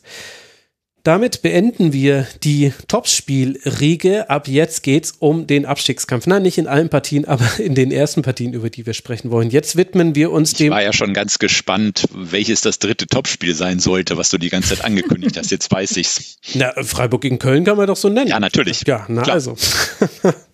Tja, da lasse ich mich nicht lumpen, Peter. Ich bin doch auch nur ein Sklave dieses Unterhaltungsprodukts Bundesliga. Ich muss es möglichst gut verkaufen. Wir also, alle. Und weil ich, weil, weil es so wichtig ist, äh, die Bundesliga zu hypen, dass ihr alle auch schön spendet für den Rasenfunk, deshalb will ich jetzt mit euch über Wolfsburg gegen Spielvereinigung Kräuter sprechen. Das Sonntagabendspiel. Ohne Wout Weghorst, dafür mit Max Kruse und Jonas Find äh, trat, äh, Jonas Wind trat der VfL Wolfsburg gegen die Spielvereinigung an. In der ersten Hälfte treffen beide Mannschaften erst Franks in der siebten Minute, dann Hirgota per Strafstoß in der 44. Aber in der zweiten läuft läuft dann gefühlt alles gegen Fürth. Burchard leitet mit einem Fehler das 1 zu 2 durch Franks ein. Arnold und Philipp treffen jeweils mit unhaltbar abgefälschten Schüssen. Und das ist dann auch, Lena, der Endstand 1 zu 4 aus Sicht der Fürther in einem Spiel, in dem eigentlich viele Dinge aus Fürther Sicht funktioniert haben. Wie würdest du die Niederlage erklären? War es nur Pech oder mehr? Also das äh, ein Paradebeispiel das Spiel dafür, dass man sich die Spiele anschauen sollte und nicht nur die Ergebnisse checken sollte, denn das 4 zu 1 spiegelt meiner Meinung nach nicht dieses Spiel wieder. Ähm, Glaube ich, ähm, gleich haben wir noch mit ähm, äh, Mainz gegen Hoffenheim ein weiteres äh, Exempel dafür, dass man sich die Spiele angucken sollte. Ähm, Gräuter Fürth hat über weite Strecken, finde ich, ein gutes Spiel gemacht. Sie hatten immer eine Antwort auf eine gute Phase der Wolfsburger und trotzdem komme ich an dieser Torwartdiskussion nicht ganz vorbei. Ich finde, das zieht sich so ein bisschen wie ein roter Faden durch ähm, diese Saison bei Kräuter Fürth. Die haben da viel Fluktuation auf dieser Position. Dann setzen, haben sie jetzt mit Andreas Linde einen ähm, Torhüter verpflichtet von Molde, wollten ihn auch eigentlich direkt reinwerfen als klare Nummer eins.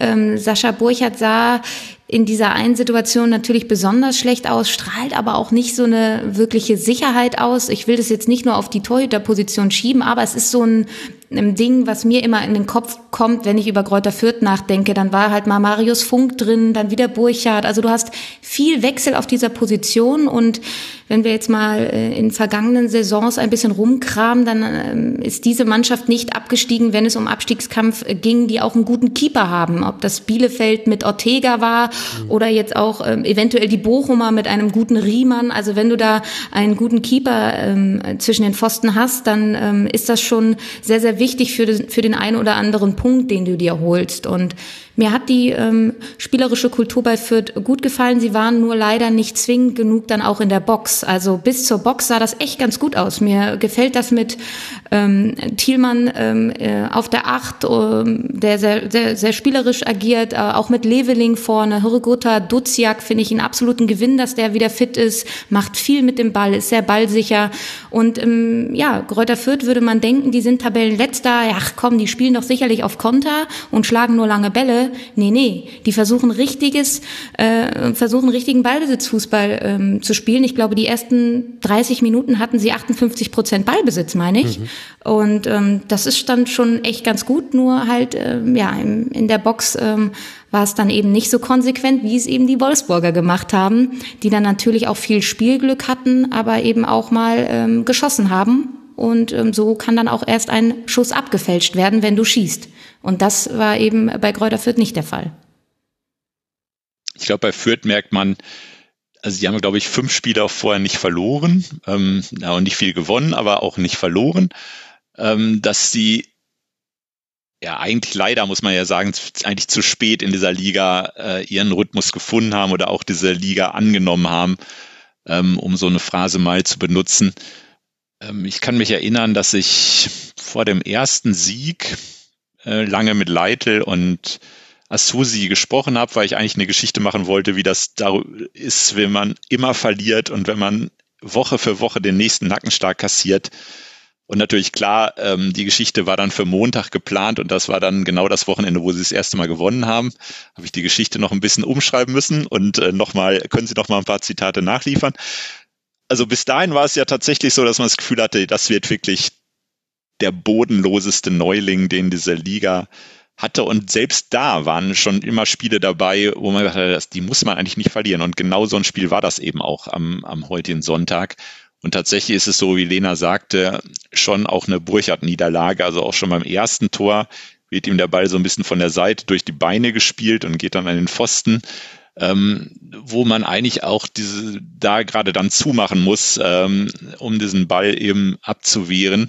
Das zweite Tor geht dann noch viel mehr auf seine Kappe und äh, der Leitler hat sich halt entschieden, ihn als nach der äh, Mini-Mini-Winterpause, nach der Neuverpflichtung und ihn trotzdem ins Tor zu stellen. Und ich denke mal, da geht jetzt wieder die Debatte von vorne los und äh, die Fluktuation wird wahrscheinlich dann nochmal wieder losgehen. Und da ist es tatsächlich so, was Lena eben sagte, dass ein Torwart bei diesen Abstiegskandidaten so ein wichtiges Pfund ist, da kommen wir dann nochmal bei Gladbach drauf zu sprechen.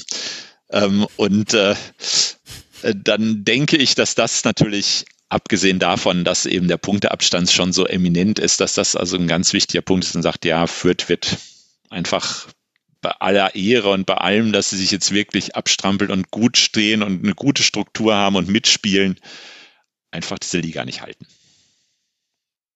Ja, also beim 0 zu 1 würde ich Burchardt noch ein bisschen in Schutz nehmen. Der Ball war auch abgefälscht, bevor ihm durch die Beine ist. Also man kann argumentieren, dass er trotzdem den äh, Schritt äh, schließen muss, also näher beieinander stehen muss. Aber es war zumindest auch unglücklich. Aber ja, es kann gut sein, dass wir Andreas Linde sehen. Der ist von Molde gekommen, ein 28 Jahre alter Schwede, jetzt drei Wochen schon im Training bei der Spielvereinigung. Auf der anderen Seite, Lena, hatten wir ja aber bei Wolfsburg auch viel Veränderungen. Ich habe es ja schon so anmoderiert. Franks und Kruse so als Doppelachter oder Doppelzehner, wie auch immer man das will. Kruse sowieso eigentlich überall.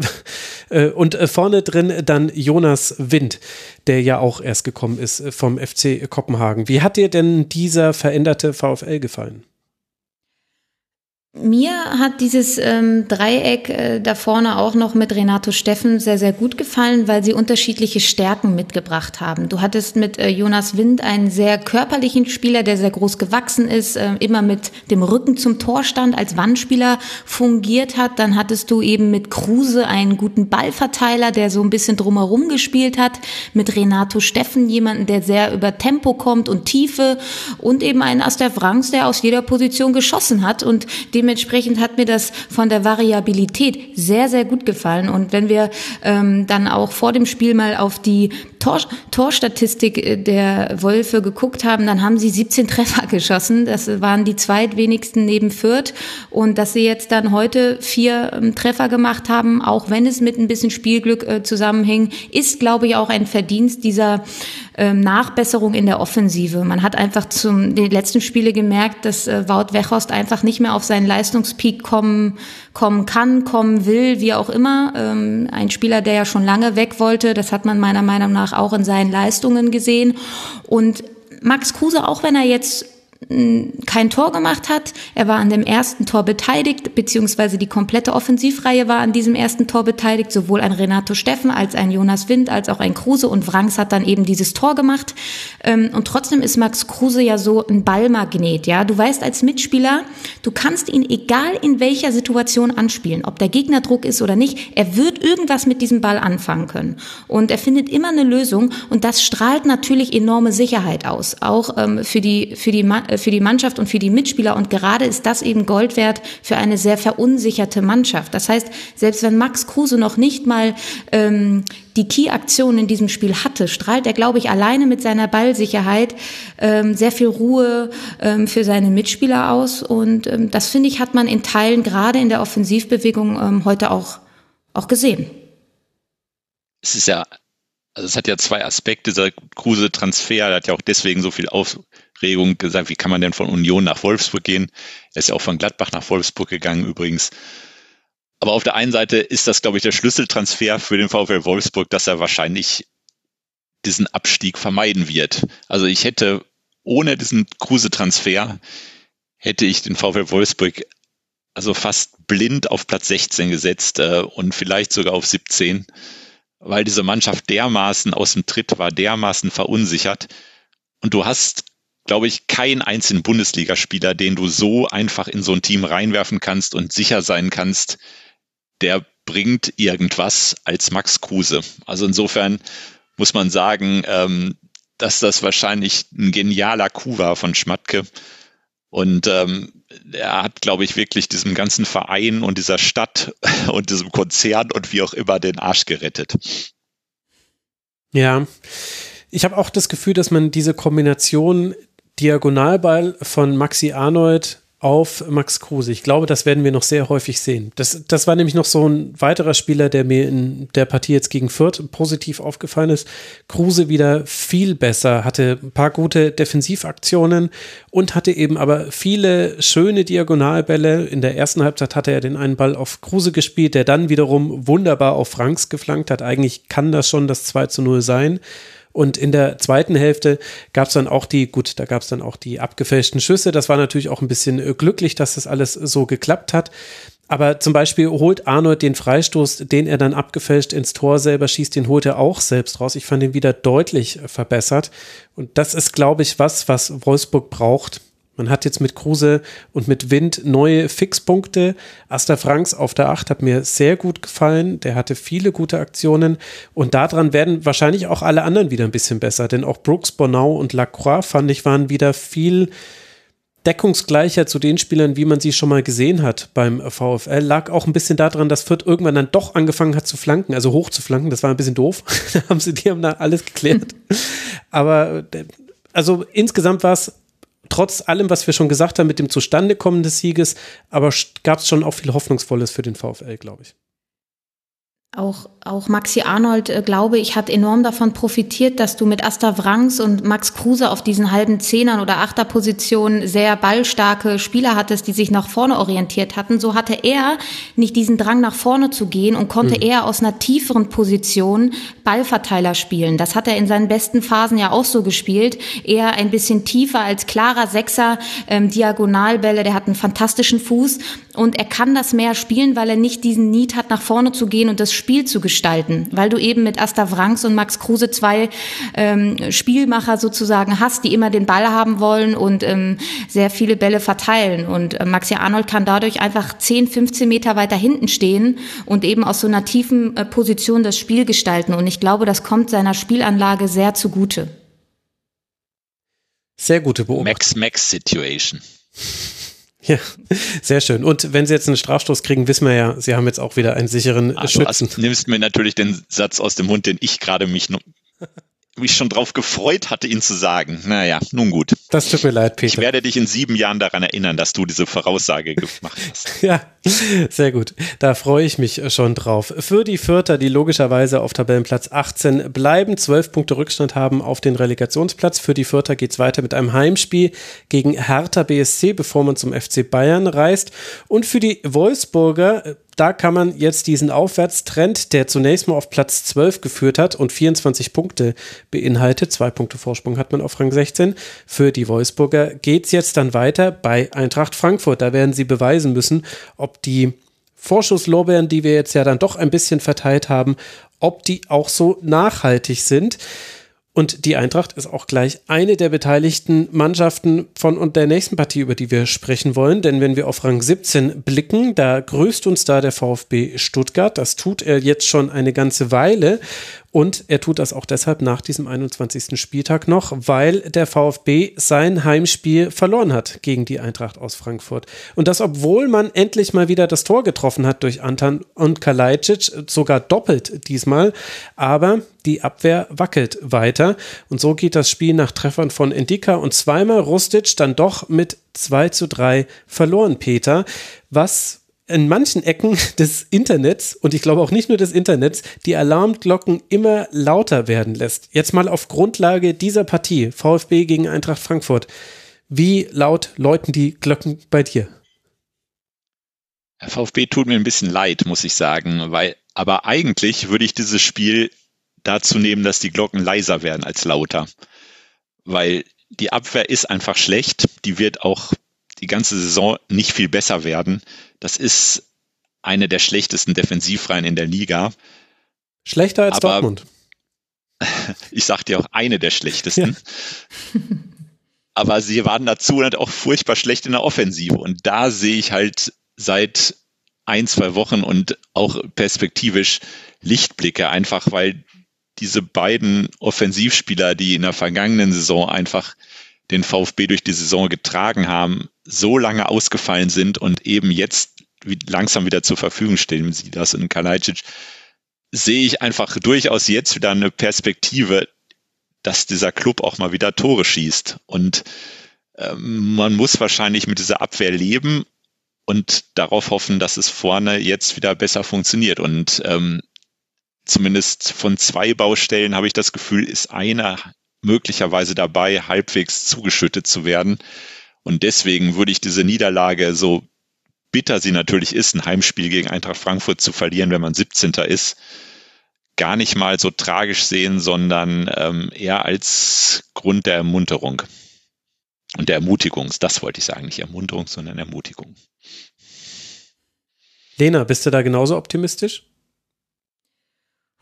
Wenn ich mir die Partie nächste Woche anschaue gegen Bayer Leverkusen, ähm, nicht unbedingt der, der beste Gegner, wenn man eine nicht so gute Defensive hat, wie wir äh, heute beim Spiel gegen Dortmund gesehen haben. Ähm, ja, es ist natürlich eine blöde Kombination, wenn du keine Tore schießt und hinten einfach viele bekommst. Und das ist eben über ganz weite Strecken in dieser Saison so gewesen. Natürlich auch durch Verletzungen. Ähm, die Stuttgarter, glaube ich, ähm, die meistgebeutelste Mannschaft in dieser Saison. Und da haben sie natürlich dann auch sehr, sehr junge Spieler, ähm, die dann eben auch, glaube ich, so eine innere Ruhe ähm, nicht unbedingt bewahren können. Ähm, wir haben ein bisschen VfB Stuttgart aus der letzten Saison in diesem Spiel gesehen. 2 zu 2, Flanke Sosa, Tor Kalajdzic, ihr kennt das Spiel. Also das ähm, ist ja die, genau diese Stärke gewesen und ähm, das ist auf jeden Fall ein Hoffnungsschimmer, wieder zwei Tore gemacht zu haben. Und trotzdem ist diese, Standardschwäche, die sich in diesem Spiel ja wirklich wie ein roter Faden durchzogen hat. Ähm, gerade bei diesem Volley-Schuss von äh, Rustic, wo ja. einfach eine ganz klare Zuteilung einfach vereinbart ist. Jeder kriegt eine Mappe vor dem Spiel und jeder kriegt eine klare Zuordnung. Du deckst den Rückraum, du deckst den ersten Pfosten, du den zweiten, du den Raum. Das ist eine ganz, ganz klare Zuordnung. Und wenn das dann einfach nicht erfüllt wird, das ist ähm, deshalb, glaube ich, äh, war Pellegrino Matarazzo nach diesem Spiel Spiel auch so wahnsinnig resigniert und auch Sven Mislint hat, weil das einfach Mechanismen sind, ähm, die du trainiert hast und die absolut vermeidbar sind, solche Tore zu kassieren. Und wenn du solche Tore kassierst, dann wird es auf lange Strecke echt eng. Also wenn du Eckbälle nicht verteidigst, äh, obwohl es eine klare Zuordnung, Zuteilung gibt, dann sind das einfach geschenkte Tore. Und davon waren in diesem Spiel einfach zwei, drei zu viel. Und ähm, dass das für Unmut sorgt, auch zwischen Trainer und Mannschaft. Hey Jungs, ich habe euch gesagt, wie ihr zu stehen habt. Warum setzt ihr nicht das um, was ich sage? Da gibt's, da geht's ja auch um eine weiche Ebene, ja, dass Vorgaben nicht umgesetzt werden. Ähm, das kann für so ein Binnenklima zwischen Trainer und Mannschaft auch ähm, sehr ungesund sein.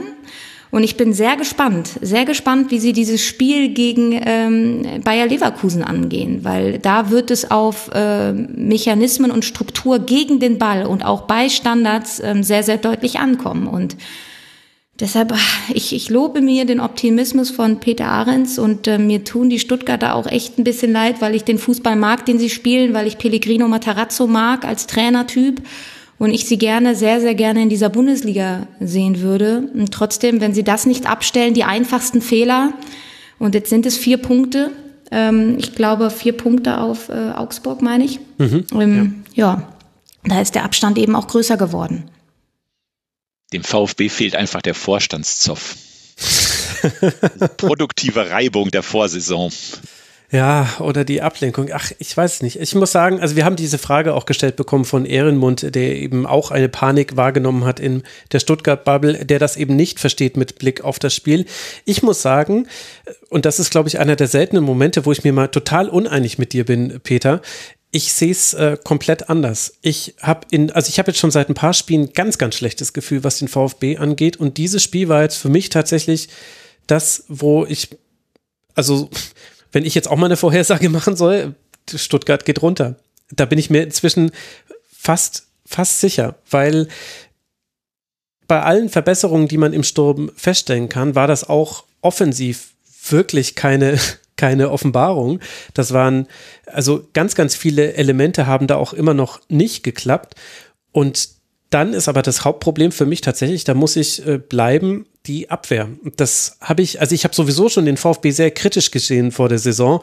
Wir haben unglaublich viel negative Rückmeldungen auf meinen Saisontipp bekommen. Ich glaube, ich habe die auf 14 oder 15 getippt, weil ich gesagt habe, Auftaktprogramm nicht so gut, Verletzungen zu groß und so weiter und so fort. Wollten die VfB-Fans gar nicht hören, kann ich auch verstehen. Ist auch normal, dass man da negative Rückmeldungen bekommt.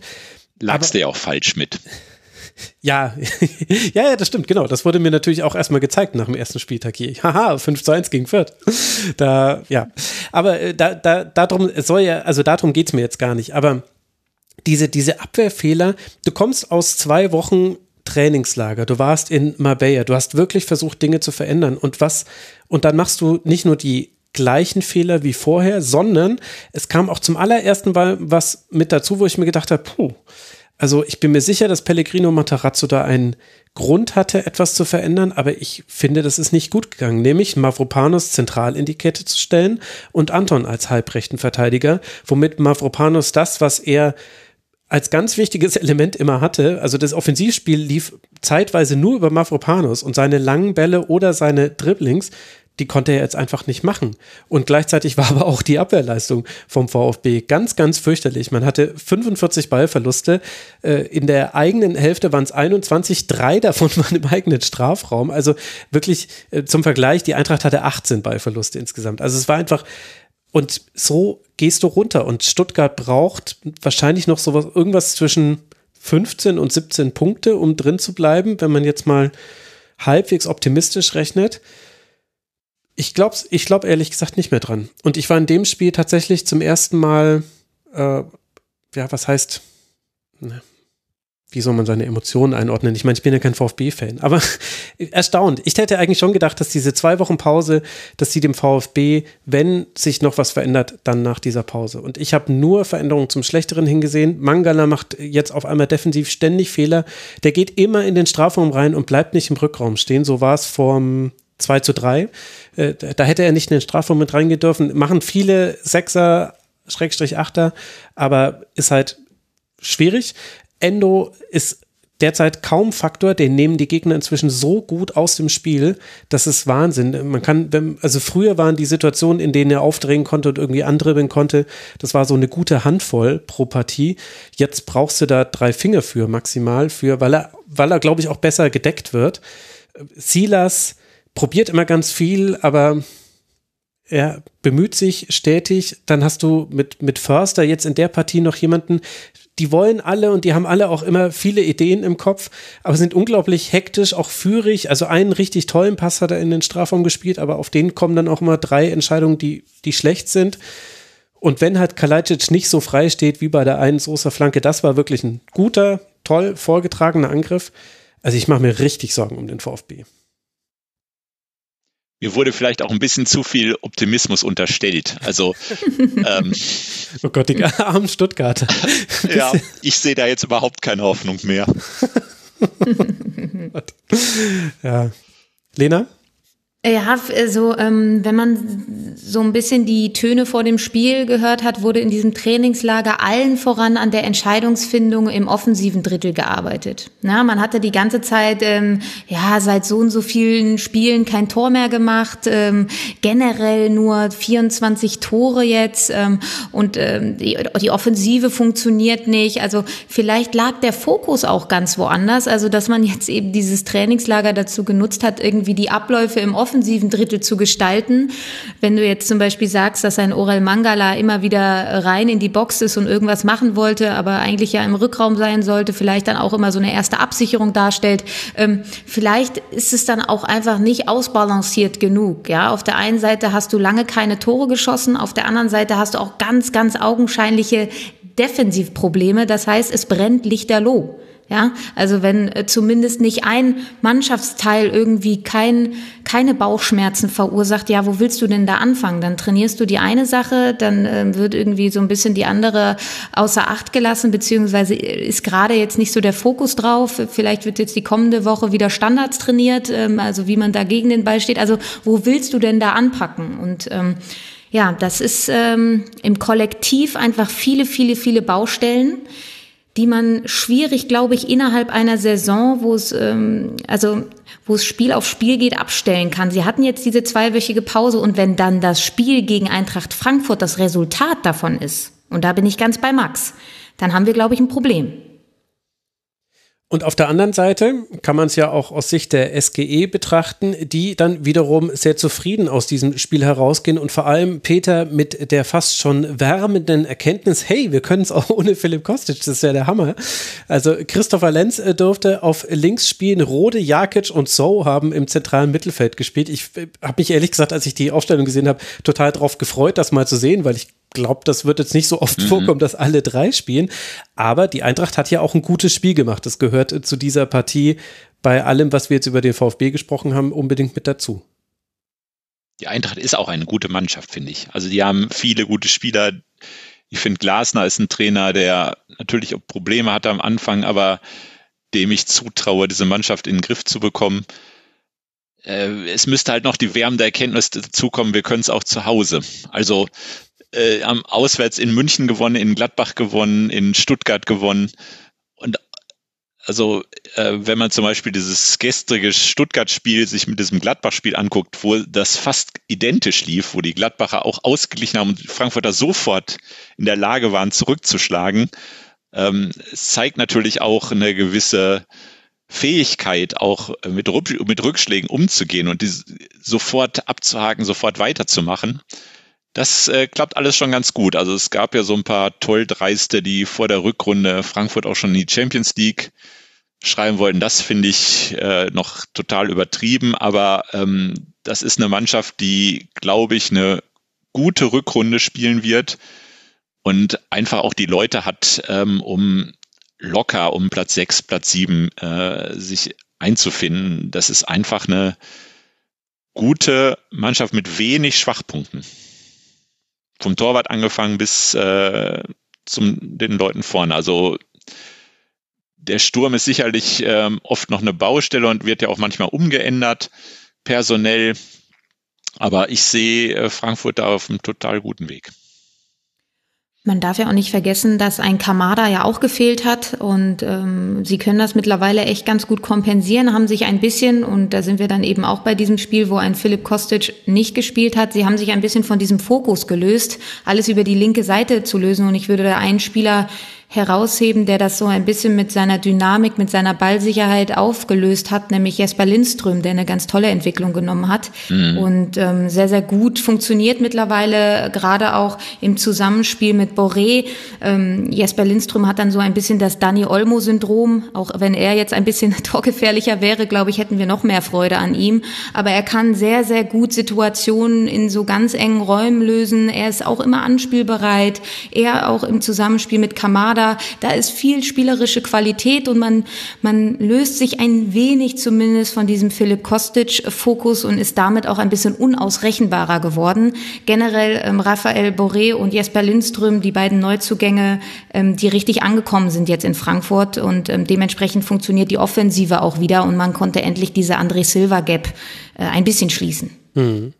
Ich habe auch das Gefühl, es wird immer mehr eine Glasner-Mannschaft. Das war jetzt wegen des Fehlens von Kamada vielleicht in dem Spiel besonders deutlich, weil also dieses Mittelfeld Rode Jakic so, vielleicht habe ich mich da auch ein bisschen zu sehr drauf eingeschossen, aber die haben das Stuttgarter Mittelfeld einfach wie wenn man so einen Zipper an einer äh, Gefrierverpackung zumacht. Die haben da einfach komplett alle Luft rausgelassen, haben gesagt, nee, hier geht heute einfach nichts. Es tut uns leid, wir wissen, dass das eigentlich eure Stärke ist, da so ein Viereck aufzubauen. Also in dem Spiel war es dann kein Viereck, aber geht mit uns einfach nicht. Wir machen einfach alles zu und ach ja, wir laufen euch auch noch mit Lindström und Boré im Spielaufbau an, weil da seid ihr auch nicht so sicher. Also das war ich war echt, man merkt es, man hört es, glaube ich, so ein bisschen raus. so wie ich vom VfB schockiert war, äh, war ich von Eintracht Frankfurt positiv überrascht. Ich fand, die haben ein sehr gutes Spiel gemacht. Meiner Meinung nach hätten sie es viel deutlicher gewinnen müssen. Das, was man kritisieren kann bei der Eintracht, ist, dass man über eigene Fehler eigentlich vor allem gegen Ende der ersten Hälfte den VfB überhaupt erst ins Spiel gelassen hat. Bis dahin war die SGE klar dominierend in eigentlich allen Phasen des Spiels. Das, das ist das was man kritisieren kann. Ansonsten fand ich sehr viel in diesem Spiel sehr gut von der Eintracht. Gut, dann schauen wir doch mal, ob die Eintracht jetzt dann meine, mein Lob auch äh, verarbeiten kann. Im Heimspiel gegen den VfL Wolfsburg, ich habe es nochmal nachgeguckt, in der aktuellen Heimtabelle auf Rang 15 die SGE. Da fehlen vielleicht dann auch die Zuschauer noch mehr als bei anderen Vereinen, könnte man zumindest mal als Arbeitshypothese aufstellen. Gegen Wolfsburg geht es jetzt dann Eintracht Frankfurt auf Rang 9, 31 Punkte, damit ein Punkt entfernt von den internationalen Rängen. Und für den VfB Stuttgart, der auf Rang 17 bleibt, mit vier Punkten Rückstand auf den FC Augsburg. Für den VfB geht es jetzt dann nach Leverkusen, bevor man zu Hause den VfL Bochum empfängt. Also vor allem die Heimspiele Spiele werden jetzt sehr, sehr wichtig für den VfB. Man spielt jetzt noch zu Hause gegen Bochum, Gladbach und Augsburg in dieser Reihenfolge. Das sind die nächsten drei Gegner, jeweils dann mit Auswärtsspielen dazwischen. Da muss was passieren beim VfB. Aber das haben wir ja auch schon angesprochen. Dann haben wir aber den FC Augsburg als nächstes Team, über das wir sprechen wollen, der FCA, nämlich, dass der vier Punkte Vorsprung auf den VfB aus Stuttgart hat. Das liegt am Ausgang des eigenen Spiels. Man hat nämlich einen Dreier eingefahren mit hohem Pressing und langen Bällen gegen Union Berlin. Gregoritsch nutzt einen Fehler von Lute mit Ballgewinn von Dorsch. André Hahn zimmert dann nach einem Einwurf den Ball in den Winkel. Schon wieder ein Tor nach Einwurf ist da gefallen. Und Union hat so im ersten Spiel ohne Kruse zwar dann einige Chancen, nutzt davon keine und verliert Peter diese Partie in Augsburg, was die Unionerinnen und Unioner jetzt gar nicht mehr so, also das sind die schon gewohnt, irgendwie gegen Augsburg läuft es häufiger nicht so gut. Wie hast du denn beide Mannschaften gesehen? Das wollte ich gerade sagen. Ich kann mich da auch noch an die vergangene Saison erinnern. Da war es, glaube ich, ein Niederlechner Tor, was äh, das Spiel entschieden hat. Auch ein echt schwaches Spiel von Union. Ähm, ja, Union ist natürlich, ähm, für die gilt natürlich so ähnliches, wie wir es über Freiburg gesagt haben. Das ist eine Mannschaft, die also auf Platz vier natürlich auch, ähm, also völlig overrated eigentlich ist, aber dass sie das trotzdem natürlich auch verdient hat und ähm, so ein bisschen so ein Platz vier für Union äh, eher wieder so ein, so ein, wie die Bundesliga eben so funktioniert. Aber ohne Max Kruse ist es natürlich schon schwierig. Wir haben vorher schon Marvin Friedrich verloren. Das haben sie eigentlich ganz gut hinbekommen äh, zu kompensieren. Die haben ja auch wirklich einen Kader, der, so finde ich, so einzig ist in der Bundesliga. So, so eine, so eine Dirty Dosen Truppe, so aus ganz vielen gestandenen Bundesligaspielern oder auch Zweitligaspielern, vor allem Bundesligaspielern, die alle schon irgendwo gezeigt haben, was sie können die äh, so zusammengestellt wurden, äh, so alles so, so, so im, im Film würde man sagen, so B-Darsteller, die ähm, äh, immer so die Zweitbesetzung immer waren, obwohl sie manchmal auch Stammplätze hatten. Das ist so ein bisschen, glaube ich, das Prinzip, wie die sich ihren Kader zusammengekauft haben. Und das funktioniert einfach sehr gut, finde ich. Liegt auch daran, dass sie wirklich mit Urs Fischer einen der besten Trainer der Liga haben, finde ich. Und aber die natürlich überhaupt nicht dagegen gefeit sind, solche Spiele auch einzustreuen, wie äh, so ein 0 zu 2 in Augsburg. Also das wäre wirklich auch von Union zu viel verlangt, zu sagen, man spielt immer auf diesem Niveau auch ergebnismäßig. Die machen schon alles, was sie können und wahrscheinlich noch mehr. Und äh, da darf auch ein 0 zu 2 in Augsburg sein. Was halt wahrscheinlich ärgerlich sein wird aus Unioner Sicht, Lena, ist die Entstehung der Tore. Also einmal, einmal diese Pressing-Situation, die es ja identisch vorher schon mal gab, nur da konnte Augsburg das Tor nicht erzielen. Und dann eben dieser Distanzschuss, der natürlich super war von Hahn, der logischerweise auch nicht bei jedem Versuch so reingeht, aber er hat halt auch wirklich diesen Platz, um diesen Schuss abzugeben, direkt zentral vom 16er.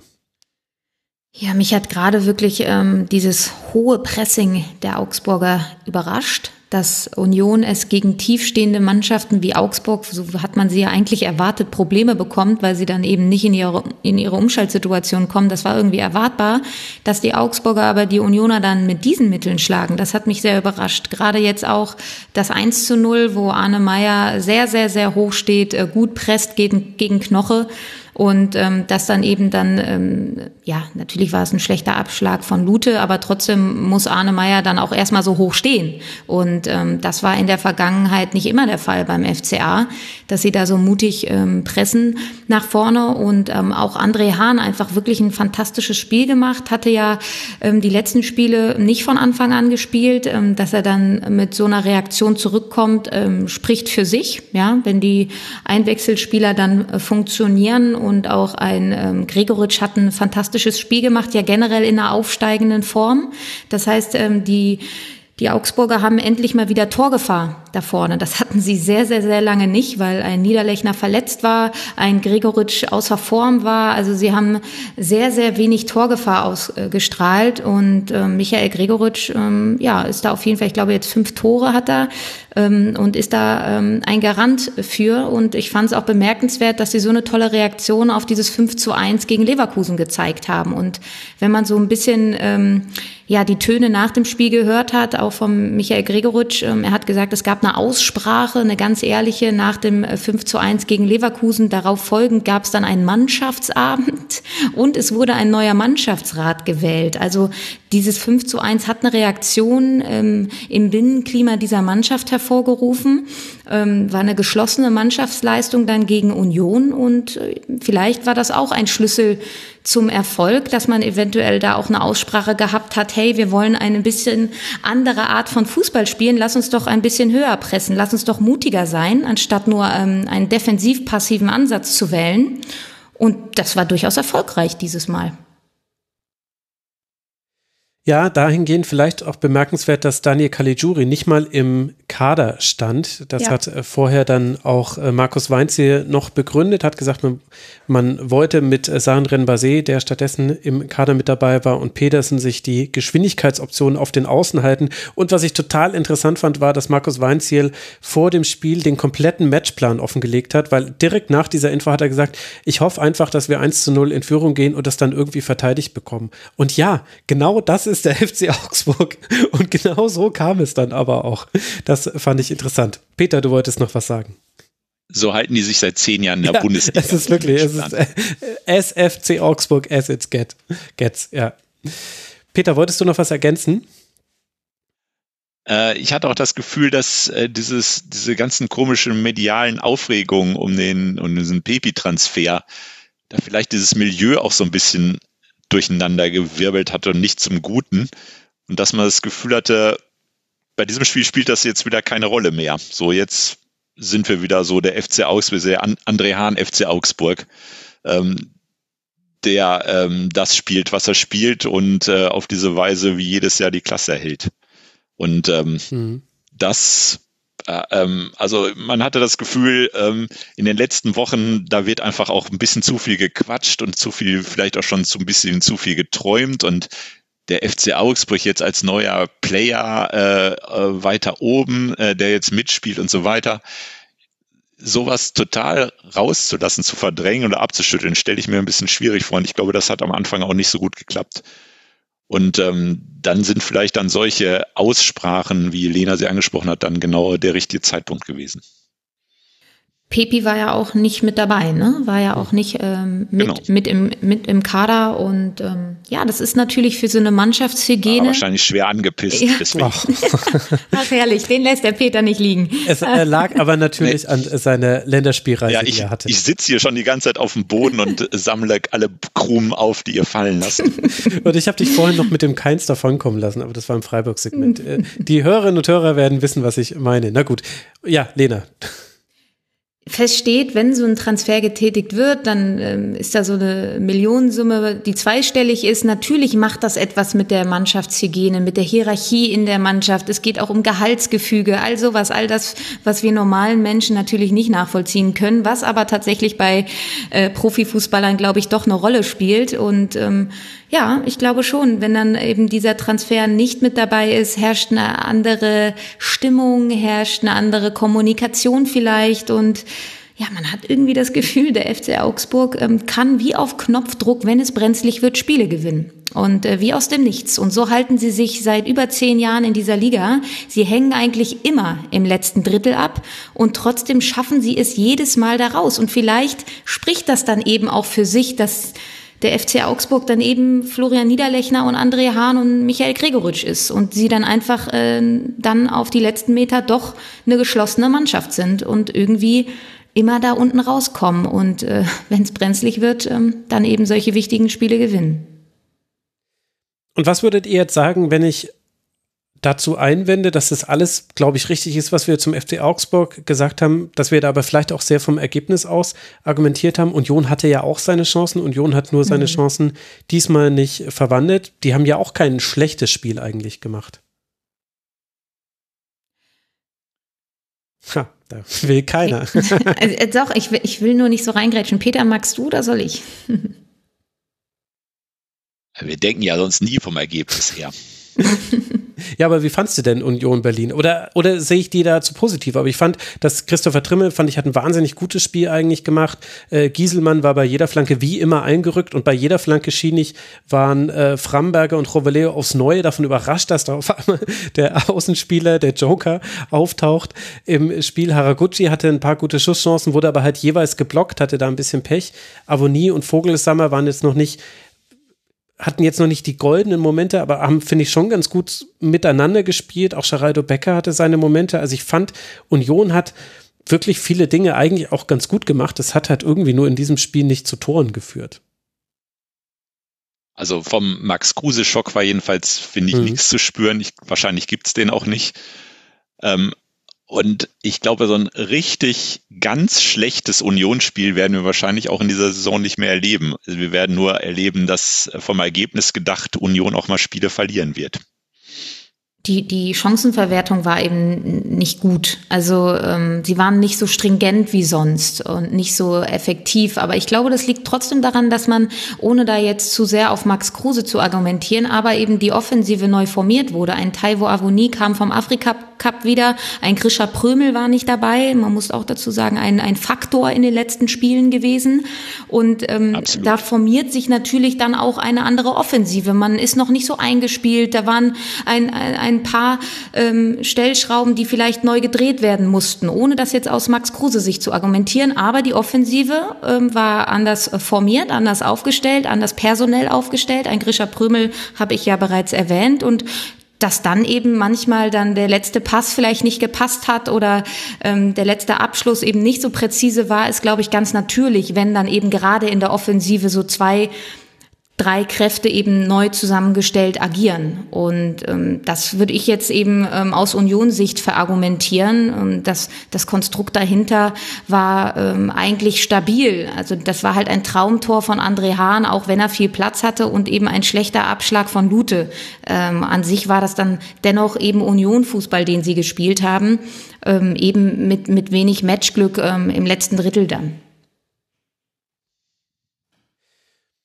Ich glaube, das ist so gut zusammengefasst, dass ich äh, damit schließen kann zu sagen, wir werden jetzt dann im Heimspiel gegen Borussia Dortmund sehen, wie weit Union Berlin da schon äh, gekommen ist. Bei 34 Punkten bleibt man stehen mit auf Rang 4, haben wir vorhin schon angesprochen. Danach spielt man bei Arminia Bielefeld.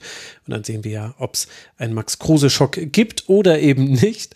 Und für den FC Augsburg, der eben 22 Punkte jetzt hat, damit punktgleich ist mit der Arminia und Bielefeld, über die wir gleich auch noch sprechen werden, also damit punktgleich mit Rang 15. Für die Augsburger geht es jetzt dann weiter bei Borussia Mönchengladbach und dann zu Hause gegen den SC Freiburg.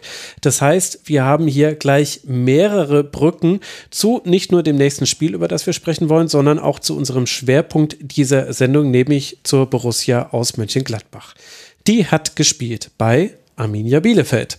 Und da lief das Spiel folgendermaßen. Ein Traumtor von Janni Serra öffnet das Spiel so ein bisschen äh, die Arminia geht mit 1 zu 0 in Führung, aber Alassane Plea kann ähnlich schön per Flugkopfball ausgleichen. Danach haben vor allem die Gladbacher Chancen, vielleicht allerdings auch nicht die größten. Sie vergeben sie aber auch alle, deswegen ist diese Diskussion ein bisschen müßig. Peter, was dann die Frage aus, ja, quasi aufs Tapet bringt, wie hat dir denn die Borussia in diesem Spiel bei Bielefeld gefallen? Ganz gut eigentlich. Also äh, wenn es eine völlig normale Saison gewesen wäre, hätte man wahrscheinlich auch dieses Spiel abgehakt, gesagt, ein Punkt in Bielefeld mhm. ist okay. Ähm, man kann da auch gewinnen, aber ähm, das war eine ordentliche Vorstellung und Arminia, die Mannschaft, glaube ich, in der Liga, die am längsten umgeschlagen ist, haha, sechs Spielen, glaube ich, äh, am Stück, ähm, länger umgeschlagen als Bayern. Mhm. Ähm, da ist es dann in Ordnung, auch ein Unentschieden auswärts zu spielen. Nun ist es nun mal natürlich keine besondere Saison und ähm, die, das Echo war dann ja auch eher immer so außerhalb der Borussia, ähm, der Befreiungsschlag ist ausgeblieben und so weiter und so fort. Den hätte ich jetzt, also, also das hätte ich jetzt nicht als Erwartung an dieses Spiel gehabt. Also ich muss sagen, äh, dieses ganze Gerede nach Eberl von dieser jetzt erst recht Mentalität und sowas, sowas finde ich einfach immer Quatsch und dann selbst so ein, äh, so ein militärisch anmutendes Trikot, wie sie getragen haben, mit äh, ändert daran, glaube ich, auch nichts. Also, glaube ich, das hässlichste Trikot, was Borussia Mönchengladbach in 40 Jahren äh, angehabt hatte. Da müsste man nochmal in dieses ja, Trikot Ich, ich, ich drehe mich gerade äh, um, aber ich komme nicht hin, steht so weit weg. Ja. ich habe es im Büro, deswegen äh, kann ich da jetzt auch gerade nicht nachschauen.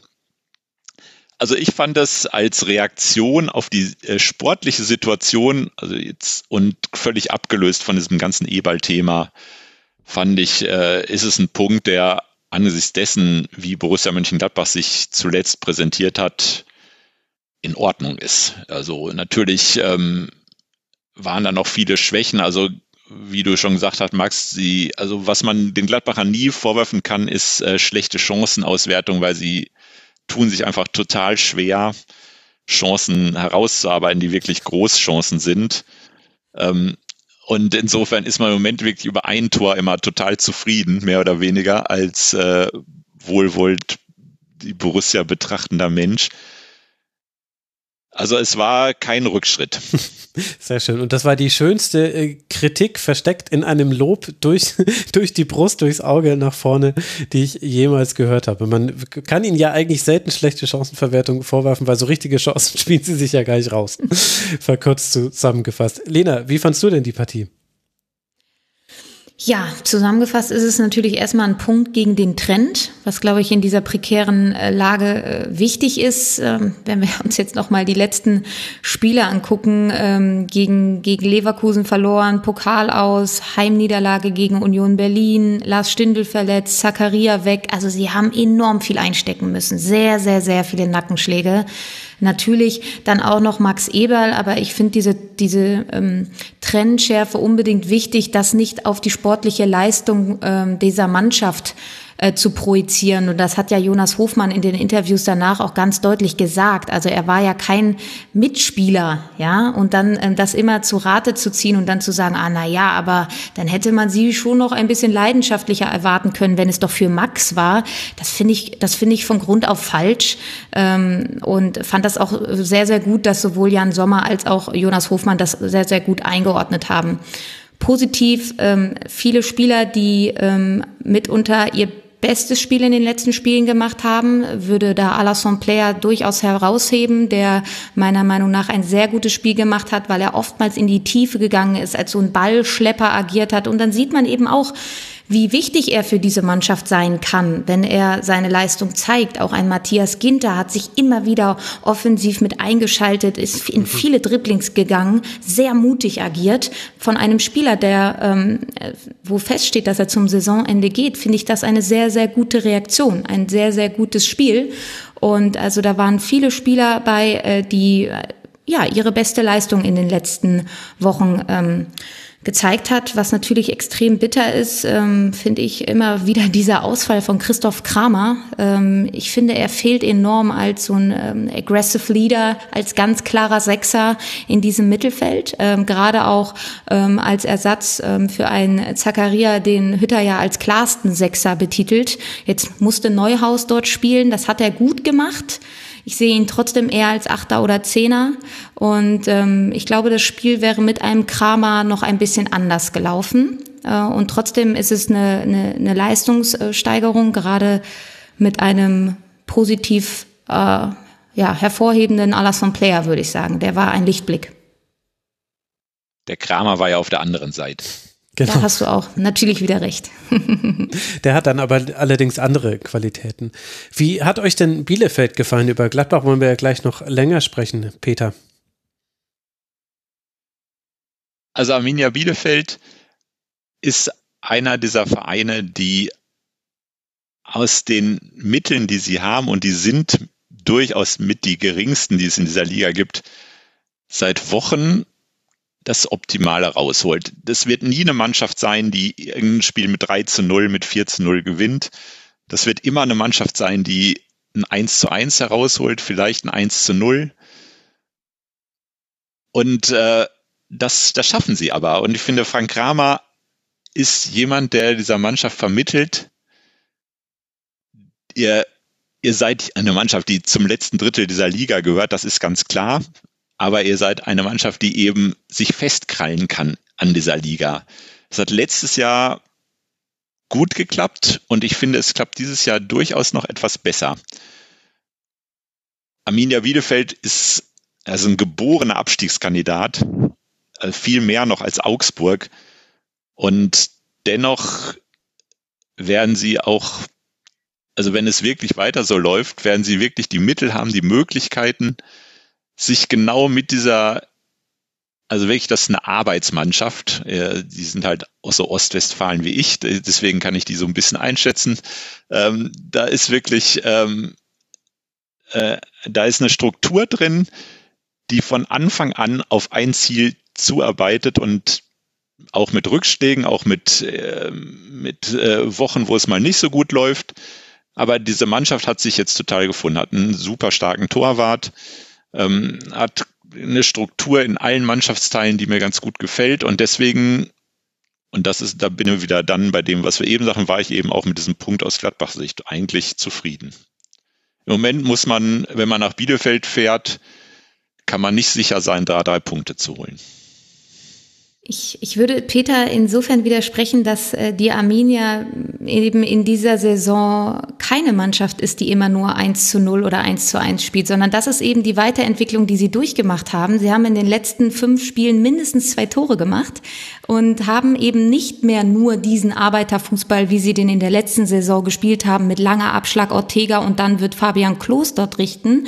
Sie haben sich von Fabian Klos losgelöst und das meine ich durchweg positiv. Ähm, das war eben das Spiel von Arminia in der letzten Saison, wo wenig spielerische Kultur da war, aber weil sie eben auch nicht das Potenzial dazu hatten, rein Kader, rein spielertechnisch. Sie haben mit Patrick Wimmer einen unfassbar Qualität Qualitätsspieler geholt, der Stärken im 1 gegen 1 hat, die nicht nach Arminia Bielefeld aussehen. Ähm, Stichwort Rabona Assists. Ähm, dann haben sie mit Masaya Okugawa einen quirligen Rizzudoan-Ersatz geholt, der ähm, sehr, sehr gute Leistungen zeigt. Sie haben mit Alessandro Schöpf eine spielerische Kultur auf dieser Acht geholt.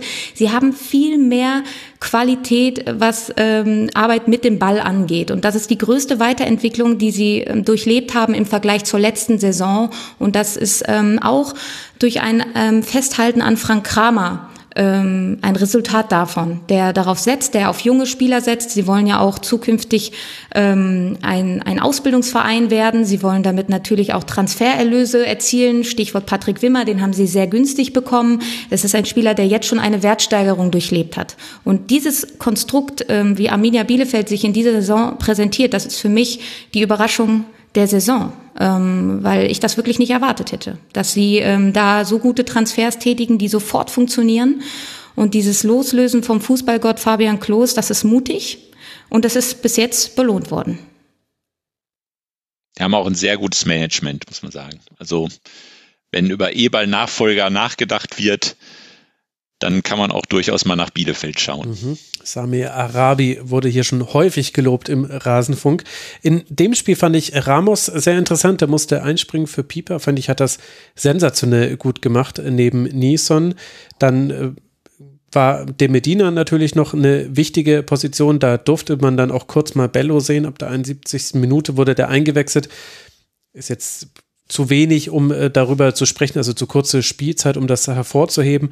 Aber Bielefeld ist eben wieder in eine Situation gekommen, in der man eben dann doch Ausfälle und auch formbedingte Wechsel ganz gut verkraften kann. Wer ein bisschen, fand ich aus taktischer Sicht, habe ich eine Sache nicht verstanden. Dominik Brunner, der hatte einen klaren Auftrag beim letzten Spiel gegen Eintracht Frankfurt, hat das super gemacht gegen Philipp Kostic also das war, war eine richtig, richtig tolle, ein richtig tolles Spiel von ihm, wo ich auch das Gefühl hatte, er wurde eben genau gebrieft, wie er auch das spielen soll. Das hätte ich mir jetzt gegen Rami Benzebaini auch gewünscht. Der war unglaublich häufig, war er eingerückt, wenn eine Flanke von rechts geschlagen wurde und das ist sehr häufig vorgekommen, dass von rechts eine Hereingabe kam. Dann musste er rausrücken und diese Hereingaben, die kamen dann gar nicht mehr, meistens gar nicht zum Verwerten, sondern die kamen also bestimmt fünf davon, kamen dann wiederum auf Benzebaini, der dann wieder reingeflankt hat. So sind ja auch dann das Abseitstor von Ginter ist so gefallen, so ist dann letztlich auch der Ausgleich gefallen und noch eine weitere große Chance. Und jeweils war es so, dass zum einen Kunze nicht wirklich unterstützt hat und dass Brunner halt meiner Meinung nach zu tief im Strafraum stand. Er hätte da gar nicht sein müssen, hat Benze ihm ein bisschen viel Raum gelassen. Das fand ich noch so aus taktischer Sicht interessant, weil sich das auch nicht so wirklich verändert hat über das ganze Spiel hinweg.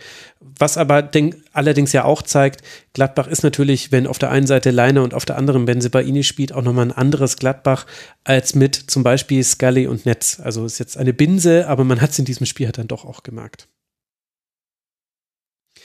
Ja, Peter, aber dann lass mal ein bisschen tiefer einsteigen bei Gladbach, wenn wir so dieses Spiel jetzt analysiert haben.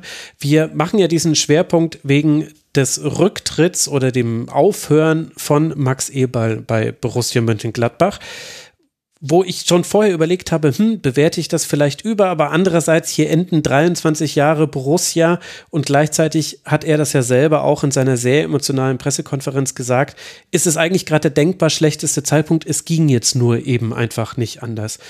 Was ist denn deine Meinung, was bedeutet dieser Abschied von Max Eberl für die Borussia? Also erstmal glaube ich, ähm, wenn du überlegst, ist das überbewertet, ja oder nein? Ich glaube, es hat auch viele Leute interessiert, die gar nicht so mit der Bundesliga äh, intim sind. Äh, Leute, die so ein bisschen einen Blick von außen haben, weil das natürlich eine Pressekonferenz war, äh, in der Ebal ja auch vielen äh, in der Gesellschaft wahrscheinlich aus dem Herzen gesprochen hat und ähm, auf ihn, ja genau und so ist es und ähm, die Belastung, also das ist ja kein Fußball- und Bundesliga-spezifisches Thema und ich glaube deswegen hat es so wahnsinnig viele Leute auch interessiert und ich glaube deswegen ist es auch nicht überwertet. Ich glaube, es wird schon so eine der Sachen sein, die man von dieser Saison in Erinnerung behalten wird. Mhm. Also neben Kimmis Impfstatus und äh, Zweier und ähm, vielleicht noch der Bayern Jahreshauptversammlung, also alles Bayern-Geschichten. Letztlich ist es vielleicht die einzige richtige Nicht-Bayern-Geschichte, die auch so ein bisschen von dieser Saison bleiben wird, denke ich, ähm, die so ein bisschen über diese, über die Ebene hinausgeht. Und insofern finde ich, ähm, ist es, glaube ich, angemessen, dem auch so einen gewissen Wert oder eine Bedeutung beizumessen. Was es für die Borussia bedeutet, ja, er ist natürlich wirklich derjenige, der zumindest in den letzten, also diese 23 Jahre ist natürlich immer so eine große Zahl. Ich finde, man muss sie ein bisschen eindampfen, auf, zumindest auf 12 oder auf 13, auf die letzten Jahre, wo er wirklich der entscheidende Mann bei der Borussia war. Und mit entscheidend heißt tatsächlich entscheidend auch über alles oder über fast alles. Ähm, es ging fast alles über Max Eberts Schreibtisch. Insofern ist das schon eine Zäsur auf jeden Fall. Also wenn man äh, dieses Wort Ära, das wird ja mal ganz schnell im Sportjournalismus gebraucht. Ich glaube, das kann man in dem Fall schon sagen. Mhm. Ähm, schon der wichtigste Mann bei Borussia Mönchengladbach. Dann wahrscheinlich geht man schon über diese zwölf Jahre hinaus, weil äh, dazwischen auch so ein Interregnum war, wo man eigentlich sagt, ja, wer hat wirklich so eine Bedeutung für diesen Verein gehabt wie Max Eberl? Ich glaube, da muss man dann schon länger als diese zwölf Jahre zurückgehen. Vielleicht landet man dann sogar bei Helmut Grassoff erst. Ähm, also insofern eine ganz wichtige Figur, ein ganz wichtiger, eine ganz wichtige Person und äh, ob es wirklich der schlechtest denkbare Zeitpunkt ist, weiß ich nicht. Also ähm, für ihn war es mit Sicherheit der beste Zeitpunkt, weil er einfach gesagt hat, es geht einfach nicht mehr und wahrscheinlich jede Woche äh, wäre einfach ein, eine Verlängerung gewesen, die nicht mehr tragbar war. Wer ihn gesehen hat, wie er sich da gegeben hat, äh, wie er so ja auch mit den Worten gerungen hat, ähm, da hatte man ja schon das Gefühl, da ist die Not wirklich schon am größten. Und es kann sogar für die Saison, die so verfahren ist und die so eigentlich schon im Murks ist und die wirklich nur schlechter werden kann über den Abstieg, kann es vielleicht tatsächlich gewesen sein, dass es äh, so ein, ja, also so ein, so ein Punkt gewesen, dass sagt, okay, jetzt müssen wir das abhaken. Es ist jetzt halt so, es geht in diesem, in dieser Situation nicht weiter, ähm, dass man diese einigermaßen unfallfrei zumindest zu Ende bringt. Ganz wichtig ist natürlich die Nachfolgefrage und äh, daran wird ganz viel hängen äh, weil der Kader wird sich verändern müssen. Hm. Der wird nicht so bleiben können. Ähm, ich erinnere mich mal, dass ich auch, glaube ich, im Rasenfunk mal fürchterlich rumpolemisiert habe, äh, was das denn immer sein soll, dass man im Transfersommer den Kader verändert, wenn er doch eigentlich gut funktioniert. Warum lässt man den Kader nicht einfach mal so, wie er ist? Äh, aber ich glaube, dieser Kader zumindest hat bewiesen, dass eine Veränderung ganz wichtig gewesen wäre, die es eben nicht gegeben hat. Ähm, also da äh, habe ich mich dann selbst quasi in meiner Argumentation überholt in dem Fall. Und insofern wird es diese Veränderung geben müssen, was eben nicht nur an dem Weggang von Zakaria und Ginter liegt, sondern es gibt ganz viele personelle Baustellen. Ähm, diese Fragen, was wird mit, mit Tyram, was wird mit Neuhaus und äh, das kann man fast ausweiten, fast auf die halbe Mannschaft. Ähm, da wird was passieren und die Zugkraft zu Borussia Mönchengladbach, die Eberl natürlich auch durch den sportlichen Erfolg mitgeschafft hat, die ist erstmal weg.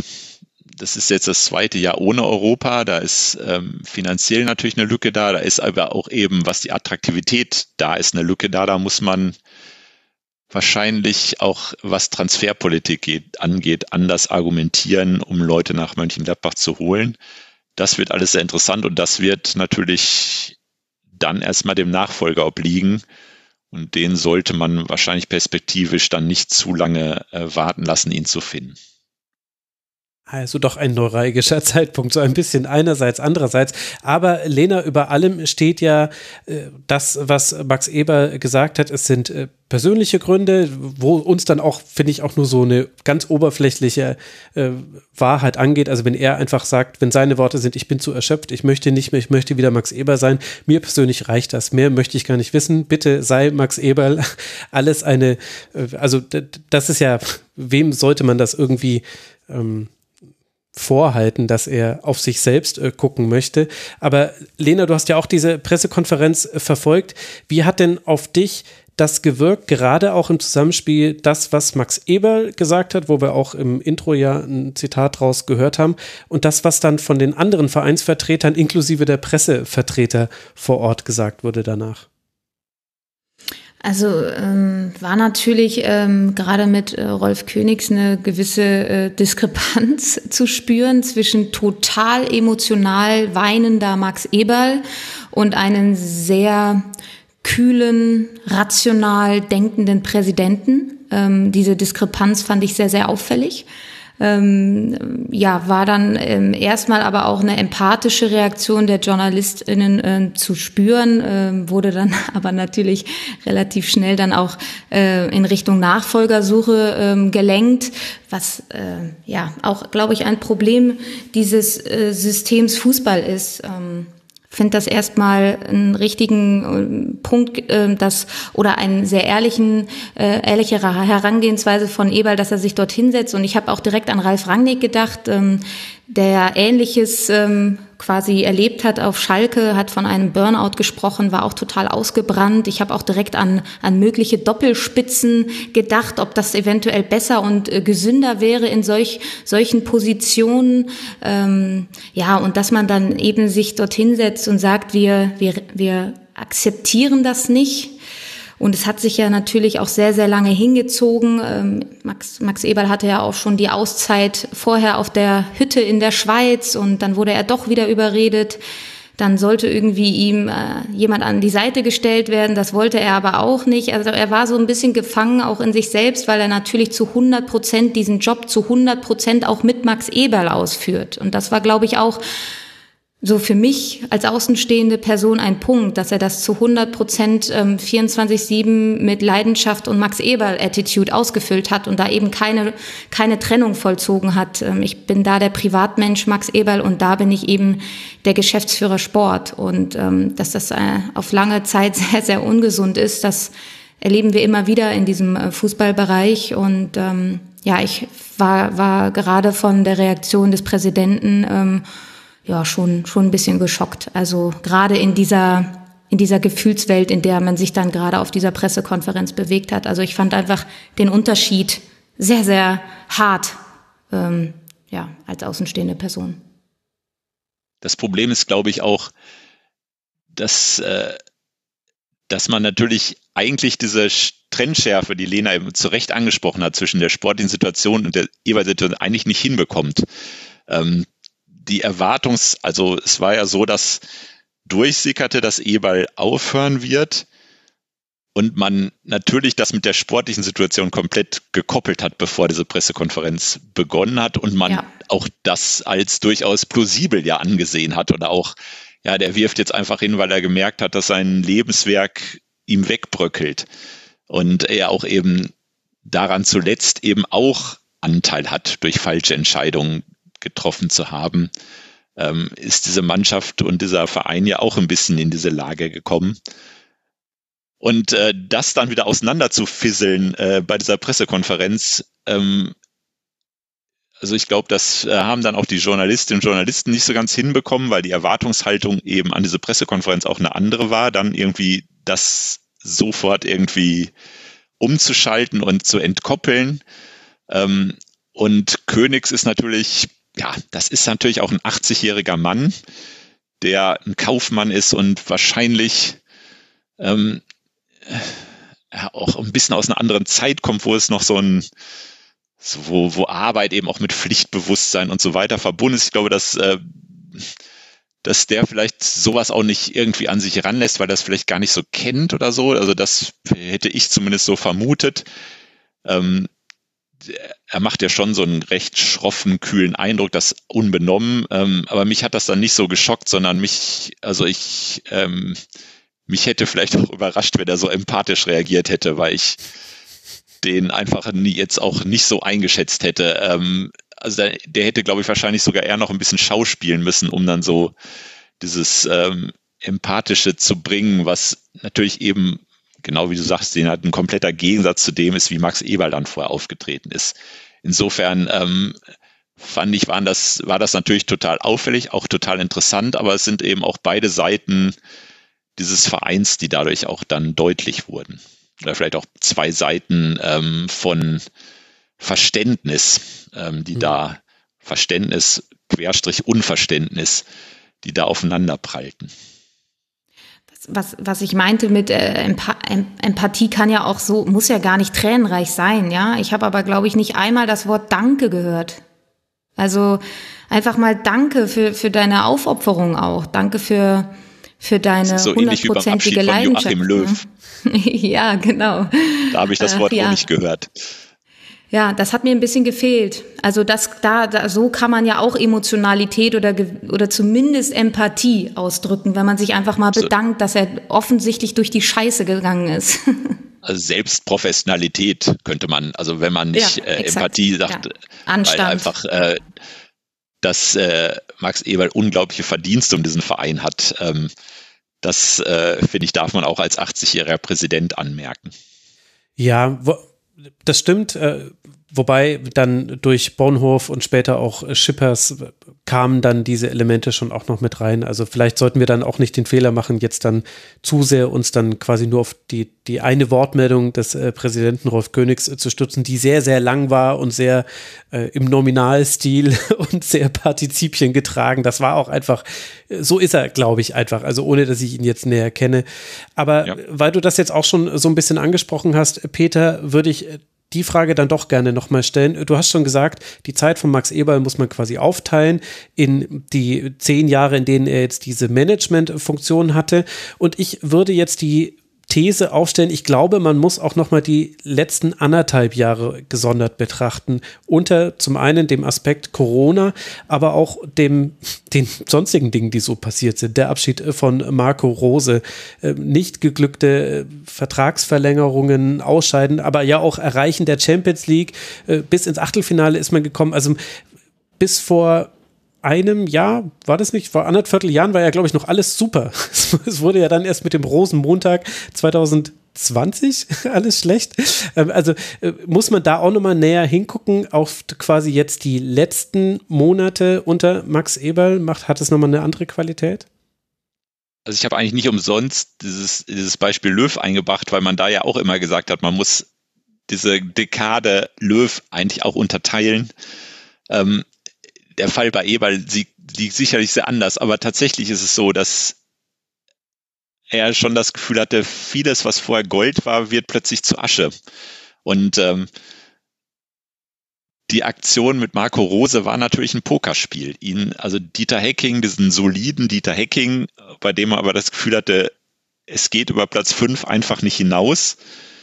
Und wahrscheinlich wäre es auch über Platz 5 nicht hinausgegangen, aber es wäre wahrscheinlich auch nie viel, wahnsinnig viel schlechter als Platz 8 oder Platz 9 geworden, weil Dieter Hacking eben Dieter Hacking ist. Ähm, den abzulösen war natürlich schon eine Aktion, die, ja, die ganz viel Beifall erst gefunden hat, aber die natürlich trotzdem auch extrem riskant war. Und mhm. ähm, ich glaube, das hat Eberl unterschätzt, dieses Risiko, sondern er hat einfach nur die Chance darin gesehen. Und für viele war das ja auch nicht vorstellbar, dass äh, Marco Rose nur zwei Jahre bleibt und diese zwei Jahre, auch da muss man diese zwei Jahre ja auch äh, extrem unterteilen. Ähm, das war Eberl wahrscheinlich nicht vorstellbar, der wirklich vorhatte, mit Marco Rose jetzt wirklich was Neues und Langfristiges anzufangen. Und auch allen anderen Verantwortlichen, auch den Fans war es überhaupt nicht vorstellbar. Deswegen ja auch diese harsche Reaktion, die dann kam. Man konnte sich einfach nicht vorstellen, dass ein Trainer, der unter so viel Risiko vom Manager geholt wird, nach anderthalb Jahren oder einfach sagt, mir doch egal, ich habe ein besseres Angebot. Ähm, sondern äh, man hat gedacht, beide Parteien sind mit dieser Voraussetzung angegangen, hier jetzt was Langfristiges zu schaffen. Und ich glaube, dann wäre dieses Risiko wahrscheinlich auch viel geringer gewesen. Und letztlich hat Max Ewald sich das wahrscheinlich nicht vorstellen können. Und ähm,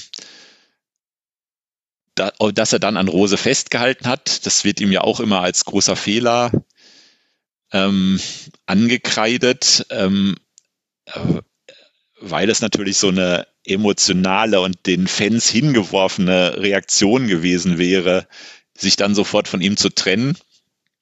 Und ich glaube, auch da hat er sich nicht vorstellen können, dass die Sachen, dass die Dinge so schief laufen, dass wirklich von ein, ein Verein, der, glaube ich, dann im Januar noch Dortmund 4 zu 2 geschlagen hat, hm ähm, der ähm, ja, beste Aussichten hatte, äh, sich wieder für die Champions League zu qualifizieren, der im Achtelfinale der Champions League stand.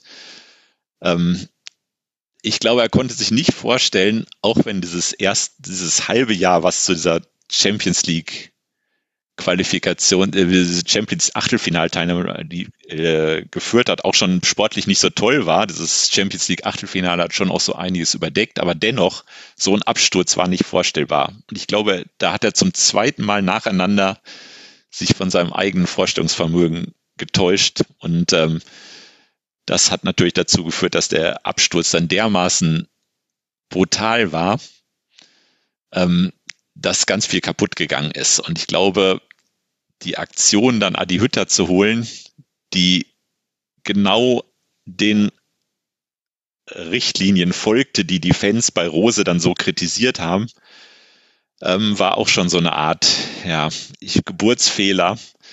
Ähm, so haben sich dann wirklich tatsächlich Fehler an Fehler gereiht und deswegen ist es natürlich wahnsinnig schwierig zu sagen, man trennt jetzt diesen Ewald-Abschied von der sportlichen Entwicklung, weil für die sportliche Entwicklung ist er natürlich verantwortlich. Es mhm. war er im Positiven und das war er jetzt auch im Negativen.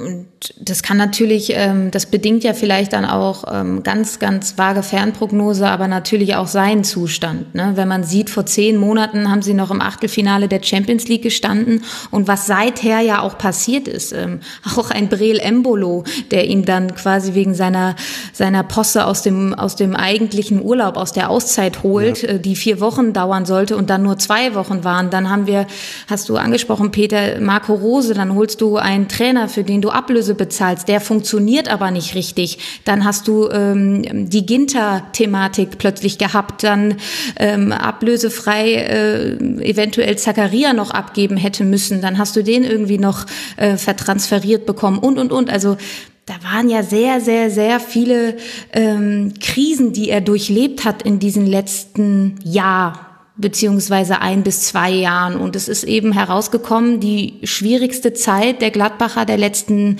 zehn Jahre gefühlt. Und ich glaube, dass das natürlich auch eventuell bei ihm persönlich ähm, der Tropfen auf den heißen Stein war. Wenn du halt vorher ähm, schon merkst, irgendwie, ich, du brauchst deine Auszeit und dann kommt dann eins zum anderen, dann wird natürlich auch ein Max Eberl immer dünnhäutiger. Das hast du in zahlreichen Pressekonferenzen gemerkt, wo er plötzlich Adi Hütter Dieter Hecking nennt und so. Also das war einfach ähm, ein, äh, sehr, sehr viele Alarmsignale. Und ich glaube Dafür schon, dass ja Marco das Rose vorher ja. immer schon Borussia Dortmund, Borussia Mönchengladbach genannt, genau, beziehungsweise umgekehrt. Ja. Also das war nur die Fortführung. Ja, also da war enorm viel, enorm viel los und ähm, Ja, das, äh, ich, bin, ich bin sehr gespannt, weil Max Eberl hat natürlich immer für so ein ähm, stabiles Umfeld bei Borussia Mönchengladbach ge gestanden. Er hat immer enorm viel Druck auch öffentlich von der Mannschaft genommen. Er ist rhetorisch sehr stark gewesen. Er, er konnte immer sehr gut verargumentieren, was er denn da macht. Und das fällt natürlich auch weg, wenn wir jetzt darüber reden, dass ähm, Max Eberl gerne den Kaderplaner Steffen Korell als Nachfolger gehabt hätte, er aber ganz klar gesagt hat, hey, in die erste Reihe, never ever gonna happen, das werde ich nicht tun. Und ähm, dann ähm, der, der potenzielle andere Nachfolger, Ruven Schröder, halt äh, ja, fest verankert noch ist. Und ich bin gespannt, wen sie ähm, da finden als starken Mann auch nach außen in mhm. ähm, der Außendarstellung, weil das hat Max Eberl auch immer auf sich genommen. Er hat viel, viel, viel Druck von der Mannschaft genommen in zahlreichen Situationen und da ist Brill Embolo nur ein Beispiel von. Das äh, finde ich einen ganz wichtigen Punkt. Äh, danke, dass du es ansprichst. Deswegen springe ich da jetzt auch drauf, äh, Lena. Ich finde, Max Eber gehört zu denjenigen Funktionären in der Bundesliga, die zum Teil fantastische Pressekonferenzen in Krisensituationen gegeben haben. Seine ja. Pressekonferenz damals, als der Abschied von Marco Rose bekannt wurde, wo er all den Unmut auf sich gelenkt hat und es aber erklärt hat und wo auch, glaube ich, Marco Rose manchmal rübergeguckt hat und sich gedacht hat, und das tausche ich jetzt ein mit Michael Zorg. Habe ich mir das wirklich, also da, da, interpretiere ich jetzt sehr viel rein, das gebe ich zu.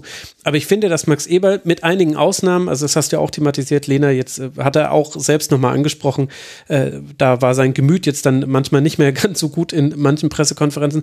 Aber ansonsten, ich finde, er war immer ein sehr, sehr guter Krisenkommunikator und Manuel Breuer, den die Rasenfunk-Hörerinnen und Hörer auch kennen, der war auch schon häufiger hier zu Gast, der hat mir geschrieben, auch in Bezug auf diese Pressekonferenz, hinter Max Eberl beginnt schnell die Provinzialität bei Borussia Mönchengladbach. Ich denke, er hat das vor allem auch rhetorisch gemeint. Und ehrlicherweise dieses Gefühl hatte ich auch. Ist denn das auch ein Faktor, den du auch für wichtig erachtest, Peter? Man muss ja sagen, dass Max Eberl ja auch aus der Krise eigentlich groß geworden ist. Also mhm. der Fastabstieg 2010, 2011, äh, wo, wo er wirklich, dieser Verein ja wirklich unfassbar am Boden lag. Ähm, und der Mythos Max Eberl ist ja dann quasi geboren worden durch die Verpflichtung von Lucien Favre, ähm, diesen, diesen Aufstieg, die Relegation gegen Bochum und äh, dem Tod quasi von der Schippe zu springen, um dann wirklich sportlich richtig nach vorne zu kommen. Ähm, das, da, da hat ja diese, diese enge Beziehung, auch die emotionale Beziehung der Fans zu Max Eberl ja auch begonnen. Also insofern äh, war eigentlich ein Mann der Krise. Jemand, der in der Krise wirklich die richtigen Entscheidungen trifft. Und die falschen Entscheidungen hat er eigentlich nicht in der Krise getroffen, sondern als es dem Verein sehr gut ging. Ähm, das war quasi so eine Umkehrung dessen, äh, was sich zehn Jahre vorher getan hatte. Was der meinst Verein du denn da mit falschen Entscheidungen? Zum Beispiel? Naja, der Verein war wirklich am Limit dessen angekommen, was er sportlich zu leisten imstande ist. Er war in der Champions League, er war Tabellenführer. Ähm, und dann, also eigentlich ähm, sind dann die Fehler gemacht worden. Und die, die richtige Entscheidung hat Max Eber getroffen, als es dem Verein ganz schlecht ging und die falsche Entscheidung hat er getroffen, als es dem Verein eigentlich sehr gut ging. Ähm, das gehört irgendwie fast ein bisschen zusammen oder sind zwei Seiten einer Medaille, würde ich sagen. Und dieses, äh, die Kommunikation, also das würde ich sagen, das wird diesem Verein natürlich wirklich sehr abgehen. Das kann Rainer Bonhoff nicht, das kann Königs nicht. Hans Meyer ist auch schon, geht an die 80.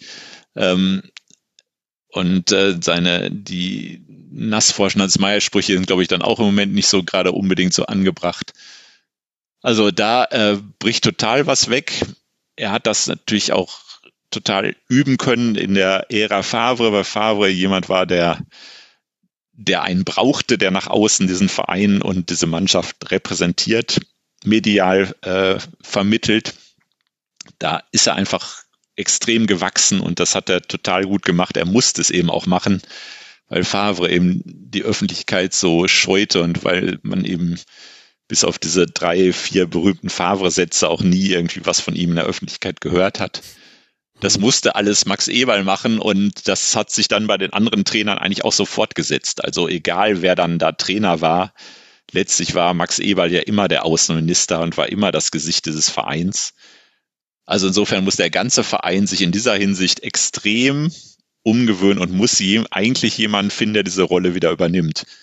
Und das ist natürlich schwierig für jemanden, der von außen kommt, um dann gleich ganz nach vorne zu gehen und zu tun, als hätte er diese Borussia-DNA quasi. Ja. Ähm, ja. Also ähm, da äh, fehlt mir auch noch so ein bisschen die Fantasie, wer das machen könnte. Und was müssen wir zu Steffen Korell wissen, außer dass er jetzt das zeitweise übernehmen wird, aber eben das Angebot abgelehnt hat, nach allem, was man gehört hat, das als Vertretung von Max Eberl dauerhaft zu übernehmen? So ein bisschen ist er natürlich so ein Eberl-Typ, eben so ein ehemaliger Borussen-Profi, auch einer eher als Profi von der rustikalen Sorte. Ich glaube, Eberl und Corell streiten sich wahrscheinlich, wer die wenigsten Tore in seiner Laufbahn äh, erzielt hat. Ähm, also deswegen gibt es natürlich so gewisse Vorstellungen, ach ja, so ein Corell könnte so ein neuer Eberl sein, aber das davon muss man sich halt ganz schnell lösen ähm, weil damit erschöpfen sich halt die Gemeinsamkeiten. Auch Corell kennt den Betrieb natürlich wunderbar, da ist so viele Jahre jetzt auch schon dabei und hat natürlich immer in der zweiten Reihe gearbeitet. Und es gibt halt Menschen, die in der zweiten Reihe total gut sind, die für die erste Reihe vielleicht nicht geeignet sind oder die sie eben selbst nicht wollen. Und es gibt Leute, die die ganze Zeit in der zweiten Reihe stehen, nur darauf warten, die erste Reihe zu kommen. Und so einer ist Corell mit Sicherheit nicht so einer wäre mir Mirko Slomka, der vier würde mir so einfallen, als einer, der als Assistent und als zwei, drei Mann immer nach vorne wollte und dann mhm. vielleicht auch nicht so angemessen war. Was glaubst du, sind denn jetzt dann die Herausforderungen, du hast ein paar davon schon angesprochen, vor die, vor der die Borussia in Zukunft steht? Also zum einen haben wir natürlich die sportliche Situation mit einem Punkt vor Rang 16. Das wollen wir jetzt nicht komplett ausklammern, auch äh, wenn wir da alle drei ja jetzt im Spiel gegen Bielefeld auch positive Dinge gesehen haben. Gleichzeitig aber auch feststehende Abgänge. Zakaria ist noch gegangen, hat damit dem Verein eine Ablösesumme ermöglicht, die man noch eingenommen hat. Matthias Ginter ist noch da, spielt aber zumindest jetzt in diesem ersten Spiel, wo klar ist, er wird äh, auf jeden Fall jetzt noch äh, die restlichen Spiele für Gladbach machen, nicht schlechter als vorher ich würde dennoch sagen, es gibt so eine Unwucht im Kader, jetzt, die auch schon länger fortbesteht, weil man eben sehr viele junge Spiele, junge Talente geholt hat. Ist das so das größte Thema deiner Meinung nach, Peter? Also der Kader ist natürlich schon problematisch. Auf der einen Seite hat der, haben eigentlich alle Spieler, die diesem Kader gehören, gezeigt, dass sie gut funktionieren können. So das erste Halbjahr unter Rose, das erste Jahr eigentlich unter Rose war ja quasi immer noch mit dem Kader, der jetzt auch da ist, minus Zakaria. Ähm, da es hat es ja kaum Abgänge gegeben, erstmals seit Ewigkeiten. Aber es hätte Abgänge geben müssen oder geben können, wenn man die Spieler gefragt hätte. Es waren so viele, also dieser gesamte Sommer war ja so ein, so ein Bienengesumm. Wer geht wohin, wer will weg? Also ich erinnere mich an so eine Pressekonferenz vor der Europameisterschaft mit Florian Neuhaus, ähm, wo er nur gefragt wurde, also es sollte um die Nationalmannschaft gehen, also es war ein DFB-Trainingslager, aber es wurde nur gefragt, ja, wann gehen Sie denn zu Bayern und haben Sie schon äh, bei Bayern eigentlich Ihre Vorverträge unterschrieben? Und statt dann einfach zu sagen, so ein Quatsch und ne, also die Reaktion war halt total weich, dass man das Gefühl hatte, okay, der nimmt diese Frage super ernst, weil er eigentlich auch genau das möchte. Und äh, und Tyram eigentlich zu Inter eigentlich wegen der Verletzung, dann äh, ist das nichts geworden. Also auch so ein Markus Thuram, der wirklich auch fast jetzt überhaupt keine Rolle mehr spielt, wenn man sich vorstellt, welche Rolle der in diesem ersten Jahr für diese Mannschaft gespielt hat, mit dieser äh, Eckfahnen-Nummer und der, der Mann, der so ein bisschen der steht ja für Borussia und der ist eloquent und intelligent und guckt über den Tellerrand, Sohn des Weltmeisters und so weiter. Und äh, das ist alles völlig zerbröselt, völlig zerstoben. Ähm, und Jonas Hofmann, der spielt einfach so eine gute Saison, dass natürlich auch diese Begehrlichkeiten da auch aufgekommen sind und er wahrscheinlich sich auch dauernd fragt, ähm, ja, lohnt es sich noch bei Gladbach zu bleiben? Ja oder nein? Du hast einen Kader, der, ähm, wo du eigentlich nur, wenn du wahrscheinlich Fans fragen würdest, dann würden die sagen, ja, der Stindel, der Kramer und der Jan Sommer und alle anderen und Toni Janschke als Fußballgott. Aber was mit den anderen ist, ähm, und das ist natürlich einfach wenig. Das ist wenig Substanz, äh, dass man wirklich sagen kann, über diese Mannschaft bauen wir es auf. Und Lars Stindel ist jenseits der 30, Christoph Kramer ist jenseits der 30, und der Auftritt in der Öffentlichkeit hat, dass viele sagen, ja, der ist wahrscheinlich jemand, der vielleicht im Management demnächst auch aufkreuzen wird ähm, und viele ihm das zutrauen auch. Aber dass man wirklich sagt, ja, da, ist, da haben wir doch den neuen eine, Sportdirektor. Ja, Christoph Kramer, macht uns den Höhle. Äh, das das, das wäre fast, wollte ich gerade sagen. Äh, verletzt genug ist er schon mittlerweile oft, ja. äh, genug, dass er den Höhnes geben könnte. ähm, also, ähm, also diese Mannschaft, also der Kader äh, er ist ganz nah daran, sich in Einzelteile aufzulösen. Und das, äh, das ist ein Kader, wo man gar nicht sagen kann, der braucht vielleicht nur zwei, drei Stellschrauben und dann funktioniert das System wieder. Sondern das ist ein Kader, wo man das Gefühl hat, da muss einfach grundsätzlich was passieren. Und das ist natürlich kompliziert, wenn der Mann, der sonst immer für diese Entscheidung zuständig ist, jetzt nicht mehr da ist. Und das ist kompliziert zu sagen, ja, welche Mittel haben wir denn, um zu sagen, kommt nach Mönchengladbach? Weil das ist, du kannst da wahrscheinlich doch nicht immer mit Günter Netzer kommen als Argument. Also ich glaube, ich würde da sogar von einer Grundsanierung sprechen im Sommer. Ähm, du hast, äh, wenn man wenn man so ein bisschen die Gladbacher Saison äh, beäugt, dann hatte ich das Gefühl, es war oft eine sehr lethargische Mannschaft, eine Mannschaft mit satten Spielern, ähm, vollkommen zu Recht vielleicht auch, weil sie schon sehr lange in, in diesem Verein auch sind oder beziehungsweise ähm, immer das Verhältnis zwischen Anspruch und Wirklichkeit nicht so zusammengepasst hat. Ein äh, Markus Thuram, der natürlich einen fantastischen Start ähm, bei dieser Mannschaft absolviert hat, äh, dann aber, glaube ich, relativ schnell viel Ober, Oberwasser bekommen hat und sich eigentlich schon bei Inter Mailand und Co. gesehen hat. Ähnlich ein Breel Embolo, der viel, viel, viel mehr kann als das, was er zeigt. Ähm, auch ein Alassane Player, ein Lars Stindl, viel verletzt. Ähm, und ich glaube, sie müssen sich da wirklich äh, grundsätzlich neu aufstellen. Ein bisschen haben sie das ja schon mit einem jungen Manu Kone, mit einem verpflichteten Marvin Friedrich.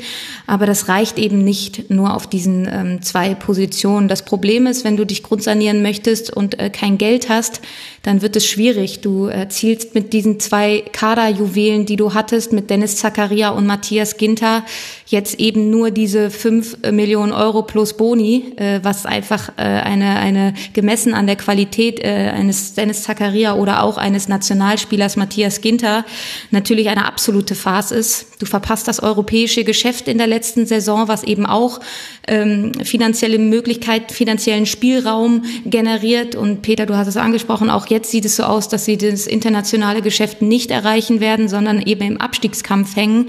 Auch da kannst du dann eben mitten in einer Corona-Pandemie, ähm, ja, äh, hast du sehr, sehr hohe finanzielle Einbußen, weil du zweimal hintereinander das europäische Geschäft, äh, Geschäft verpasst und eben damit dann auch äh, schwierig hast, Argumente für neue Spieler ähm, darzustellen oder eben für jene Spieler ähm, zu haben, die du halten möchtest. Und da sind einfach ganz, ganz viele Unwägbarkeiten und da braucht es eben ein sehr, sehr, sehr gutes Händchen auf Management-Ebene, was eben momentan nicht da ist.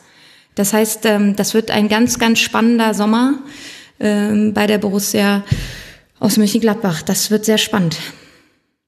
Michael Preetz, der macht's. Oh Gott. Er er, er will ja wieder arbeiten, hörte ich. Er will ja wieder. Oh, Peter, ey, als hätten die Gladbach-Fans nicht schon.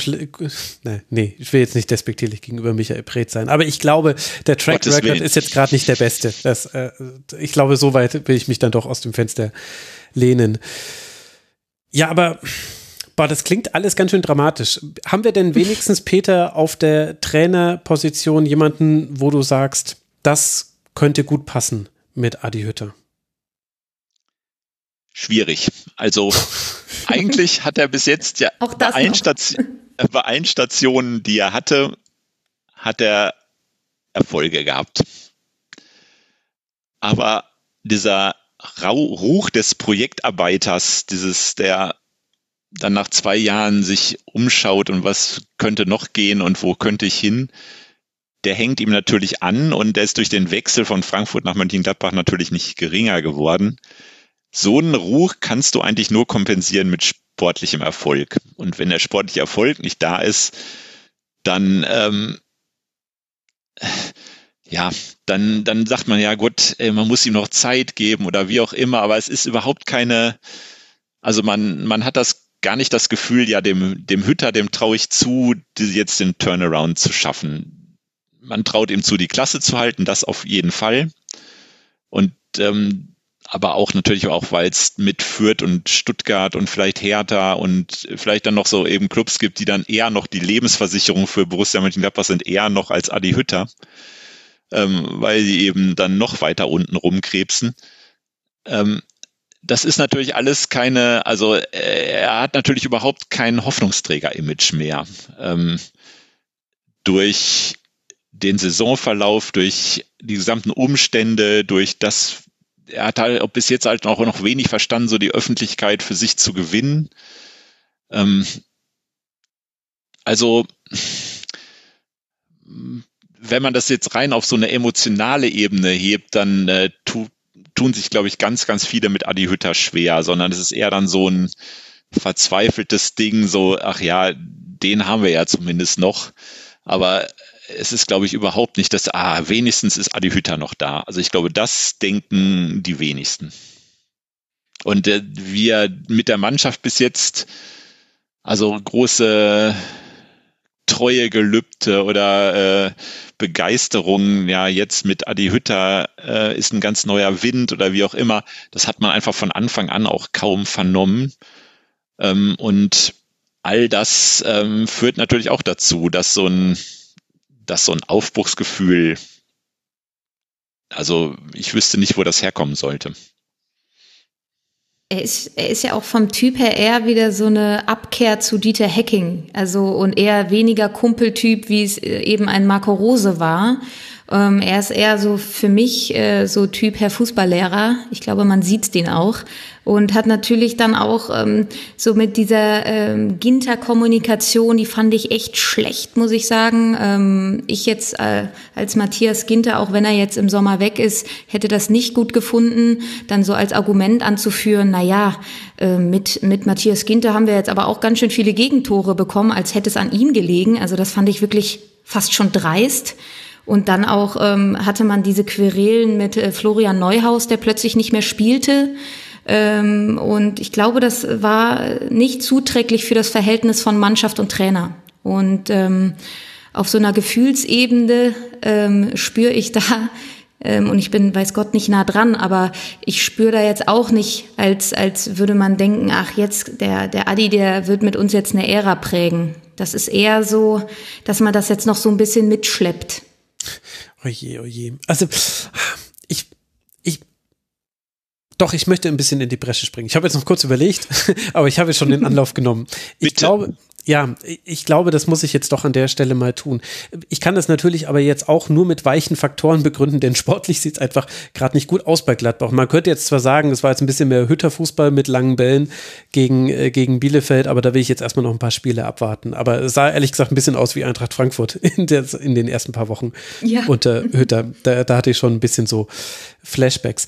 Aber also was Adi Hütter nach allem, was man so mitbekommt und was man auch lesen kann. Er hat ja ein Buch geschrieben und das hat jemand bei uns aus dem Forum unter mitmach.rasen.de, jemand hat dieses Buch gelesen. Ich glaube, es war Ehrenmund oder Eisernes Fohlen. Ich kann mich gerade nicht mehr erinnern. Sorry, Jungs.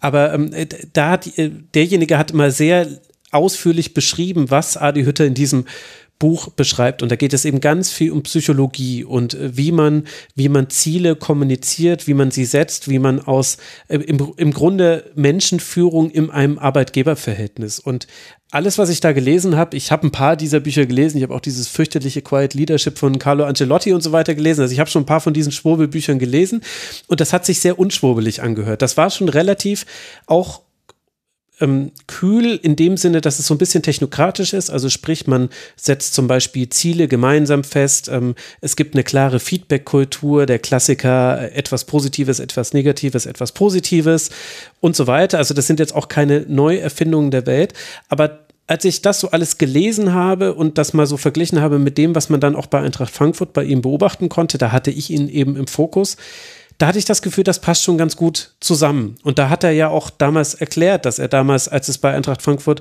ganz schlecht äh, aussah, als man auf Rang 9 stand, da hat er mit der Mannschaft das Ziel vereinbart, wir wollen in die Champions League. Aber das darf jetzt bitte keiner wissen, weil sonst lachen uns alle aus. Ist auch tatsächlich nicht nach draußen gekommen und hätten sie nicht noch irgendwie den Vorsprung verspielt gegen Borussia Dortmund, hätten sie das tatsächlich geschafft. Und ich glaube, das kann schon eine Eigenschaft sein, die gerade bei diesem Zerbröseln des Kaders gerade funktionieren kann.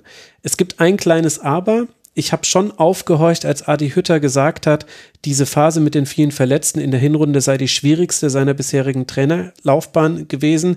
Das fand ich relativ also es war wahrscheinlich ehrlich, aber es hat mich überrascht, dass er das so offen kommuniziert hat, weil man nach außen hin ja eher immer versucht zu sagen, ach ja, alles super, wir kriegen das hin, wir wollen das, das nicht als Alibi verwenden, als Ausrede. Äh, da bin ich so ein bisschen hellhörig geworden. Das kann ja aber auch etwas Gutes sein, dass er so kommuniziert.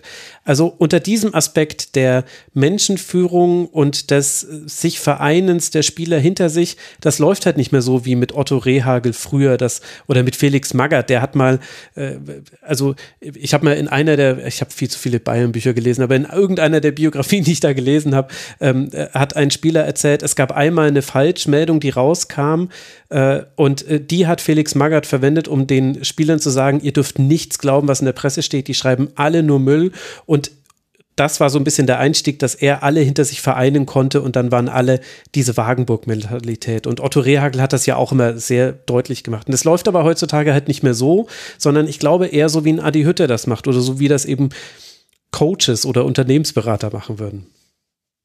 Ich finde halt, dass ein Adi Hütter mit seiner ähm, technokratischen Art, mit Leadership und lalala, dann eben bei einer grundsätzlich emotionalen Mannschaft vielleicht äh, ganz gut entgegenwirken könnte. Ich habe aber manchmal das Gefühl, dass man diese Gladbacher Mannschaft aus ihrer Lethargie holen muss. Ja, und da brauchst Punkt. du einen emotionalen Trainer. Da ja. brauchst du jemanden, der weiche Punkte drückt. Da brauchst du einen Fußballer an der Seite so ein bisschen, der die Sprache der Spieler spricht. Und ähm, ich habe nicht das Gefühl, dass er mit diesem technokratischen Leadership-Gedöns in irgendeiner Weise diese Mannschaft aufwecken kann. Und das ähm, hast also, das hast du dann auch zum Beispiel in solchen äh, Derby-Niederlagen gesehen, wie gegen den FC. Also das ist so, mir fehlt da das gewisse Etwas, womit ich äh, etwas zwischen Mannschaft und, und Trainer spüre. Und diese Mannschaft, diese Gladbacher Mannschaft braucht eben mehr emotionalen Puls von außen. Und deshalb ist mir zum Beispiel auch ein Christoph Kramer so lieb, wenn er denn spielt, weil er das genau drücken kann. Äh, und wenn er eben nicht auf dem Feld ist und oder eben ein Adi Hütter an der Seitenlinie, ähm, da fehlt mir etwas. Und ich glaube, das braucht diese Mannschaft, was Adi Hütter vielleicht nicht so symbolisiert. Man könnte natürlich auch sagen, dass er dann mit seinen Theorien total Erfolg hatte, weil die Mannschaft genauso spielt mittlerweile. Elf Unternehmensberater sollt ihr sein. Ja, ja. exakt das. Oh Gott, wie ihr da jetzt einfach mit drei Sätzen komplett die Luft aus meinem Plädoyer gelassen habt. Aber ja, zu Recht, aber siehst du denn dann die Gefahr, Peter, dass Borussia Mönchengladbach jetzt wieder längerfristig, ich würde jetzt mal sagen, zurückgestuft wird? Also ich würde jetzt mal aus Sicht der Borussia hoffen, dass es jetzt nicht mit der Abstiegsgefahr, dass es etwas Temporäres ist. Aber man hatte es ja letztlich geschafft, über mehrere Stufen hinweg äh, die dann kaum sichtbar waren, also es war eigentlich ein, ein schleichender Anstieg, hat man es ja geschafft, von einem Abstiegskandidaten, als Eberl übernommen hat, bis hin zu, einem, zu einer Mannschaft, die auf jeden Fall um die Europa League mitspielt und dann eben diesen Ausreißer nach oben Champions League auch mit dabei hatte. Das war quasi der neue Fußboden, auf dem man stand. Hast du die Sorge, dass Borussia Mönchengladbach durch die aktuellen Entwicklungen wieder zurückgestuft wird zu einer Mannschaft, die eher so ihren Korridor zwischen Platz 8 und Platz 12 hat und dann eher die Europa League die Ausnahme ist? Ja. Also ich denke, deswegen war auch dieses Pokalspiel in Hannover so desaströs von der Wirkung her. Man hätte wahrscheinlich, also gegen Union kannst du zu Hause verlieren, du kannst gegen Leverkusen verlieren, du wirst wahrscheinlich sogar gegen Leverkusen verlieren.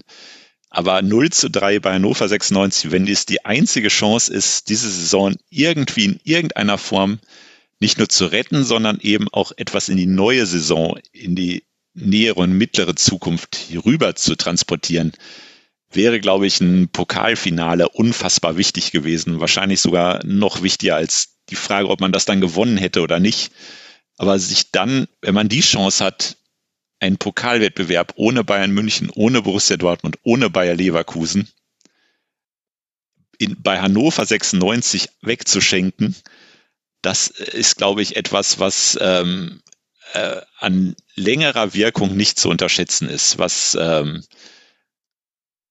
natürlich, man hätte dann auch in der nächsten Runde bei, äh, beim FC St. Pauli verlieren können oder hätte das wahrscheinlich dann auch getan, aber ähm, das war in dieser Situation, äh, glaube ich, fürchterlich. Und ich glaube, für die Außenwirkung und eben auch für die Langzeitwirkung fürchterlich. Und tatsächlich ähm, ja, ich sehe diese Gefahr absolut, dass man, also man kann sogar froh sein, wenn man sich dann zwischen 8 und 12 erstmal wieder eingruppiert. Heieiei, ich hätte nicht gedacht, dass es gar so negativ werden würde, dieses äh, Gladbach-Segment. Bin ich ganz ehrlich.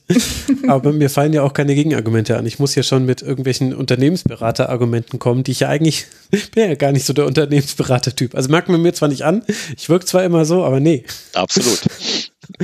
Heieiei. Na gut. Würde man von Max Ost einen Gebrauchtwagen kaufen, ja oder nein? ich gehe sehr pfleglich mit meinen Autos um.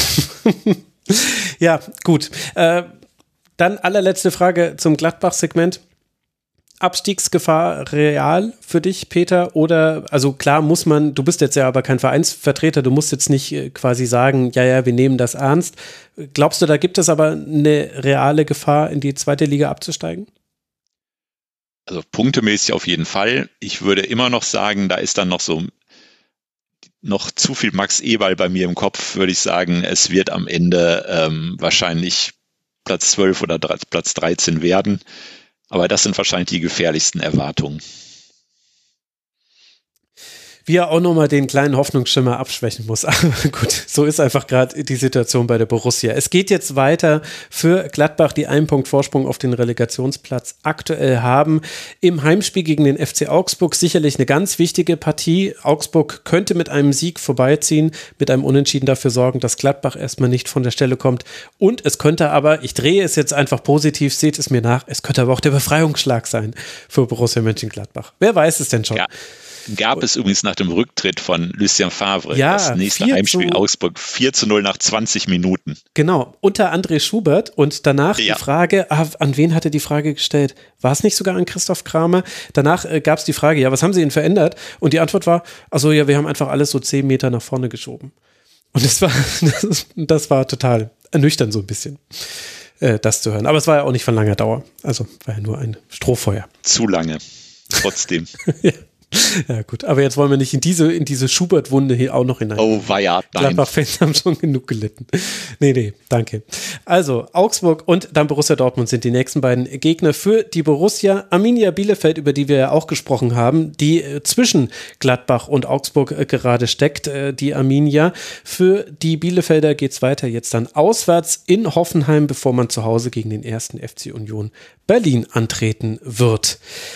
Damit haben wir noch zwei Partien, über die wir sprechen wollen und wir müssen noch ein bisschen im Tabellenkeller bleiben. Wir reden jetzt nämlich über eine Mannschaft, die auch noch zwischen Gladbach und Augsburg steckt und wenn ich vorhin festgehalten habe, dass zwischen Gladbach und Augsburg nur ein Punkt liegt, dann wissen wir, ja, da geht es sehr eng zu. Wir wollen über Hertha BSC sprechen und über den VfL Bochum. Die haben am Freitagabend gespielt. Eine Hälfte lang spielt die Hertha den VfL ziemlich gut, fast schon an die Wand, geht nach einem Kopfballtreffer von Belfodil auf Vorlage von Jovetic mit 1 zu 0 in Führung. Aber dann kassieren die Berliner schon früh in der zweiten Hälfte den Ausgleich und haben viel mehr Probleme. Polter trifft und der Endstand ist letztlich ein 1 zu 1.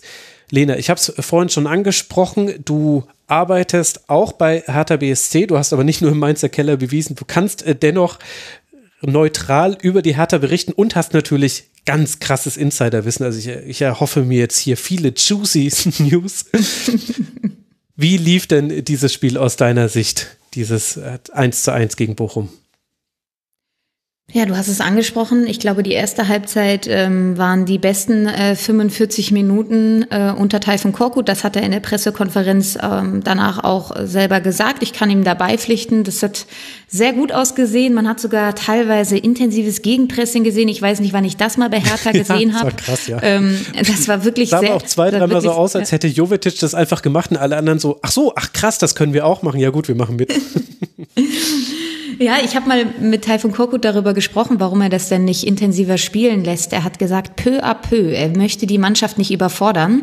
Vielleicht wurde dann eben vor dem Bochum-Spiel ein bisschen Gegenpressing trainiert. Das sah zumindest äh, ganz gut aus. Auch die Vorzeichen vor dem Spiel sahen gut aus. Hertha hatte so gut wie keine Verletzte, äh, plus neue unbelastete Spieler wie Lee, Kempf, und Co. Und dazu auch noch ein Heimspiel nach der Länderspielpause. Äh, perfekte Bedingungen. Und das hat man dann eben auch in dieser ersten Halbzeit gesehen. Äh, verwunderlich in der Startelf kein Suazerda, der das Hinspiel ja sozusagen im Alleingang entschieden hat. Auch kein Marco Richter in der Startelf.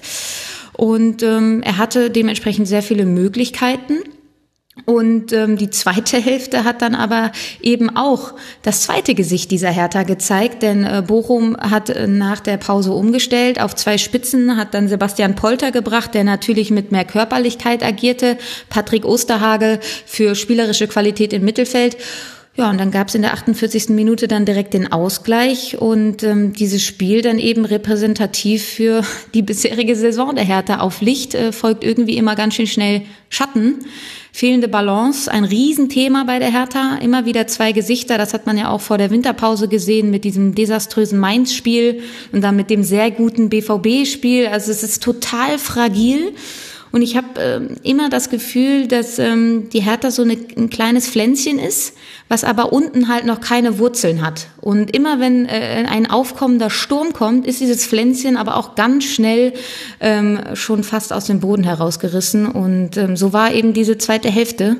Ähm, dass die war äh, komplett konträr zur Hälfte eins und Dementsprechend nur ein Punkt, was rein tabellarisch äh, natürlich viel zu wenig ist mit den Ansprüchen, die die Hertha hat. Mhm sind ein bisschen die beiden, na, Schicksalsspiele ist immer ein viel gebrauchter Begriff, aber in der Hinserie waren diese beiden Partien gegen Bochum und gegen Fürth die ersten zwei, die gewonnen werden konnten. Äh, danach ging es dann gegen Leipzig mit einem 0 zu 6 nicht so gut weiter.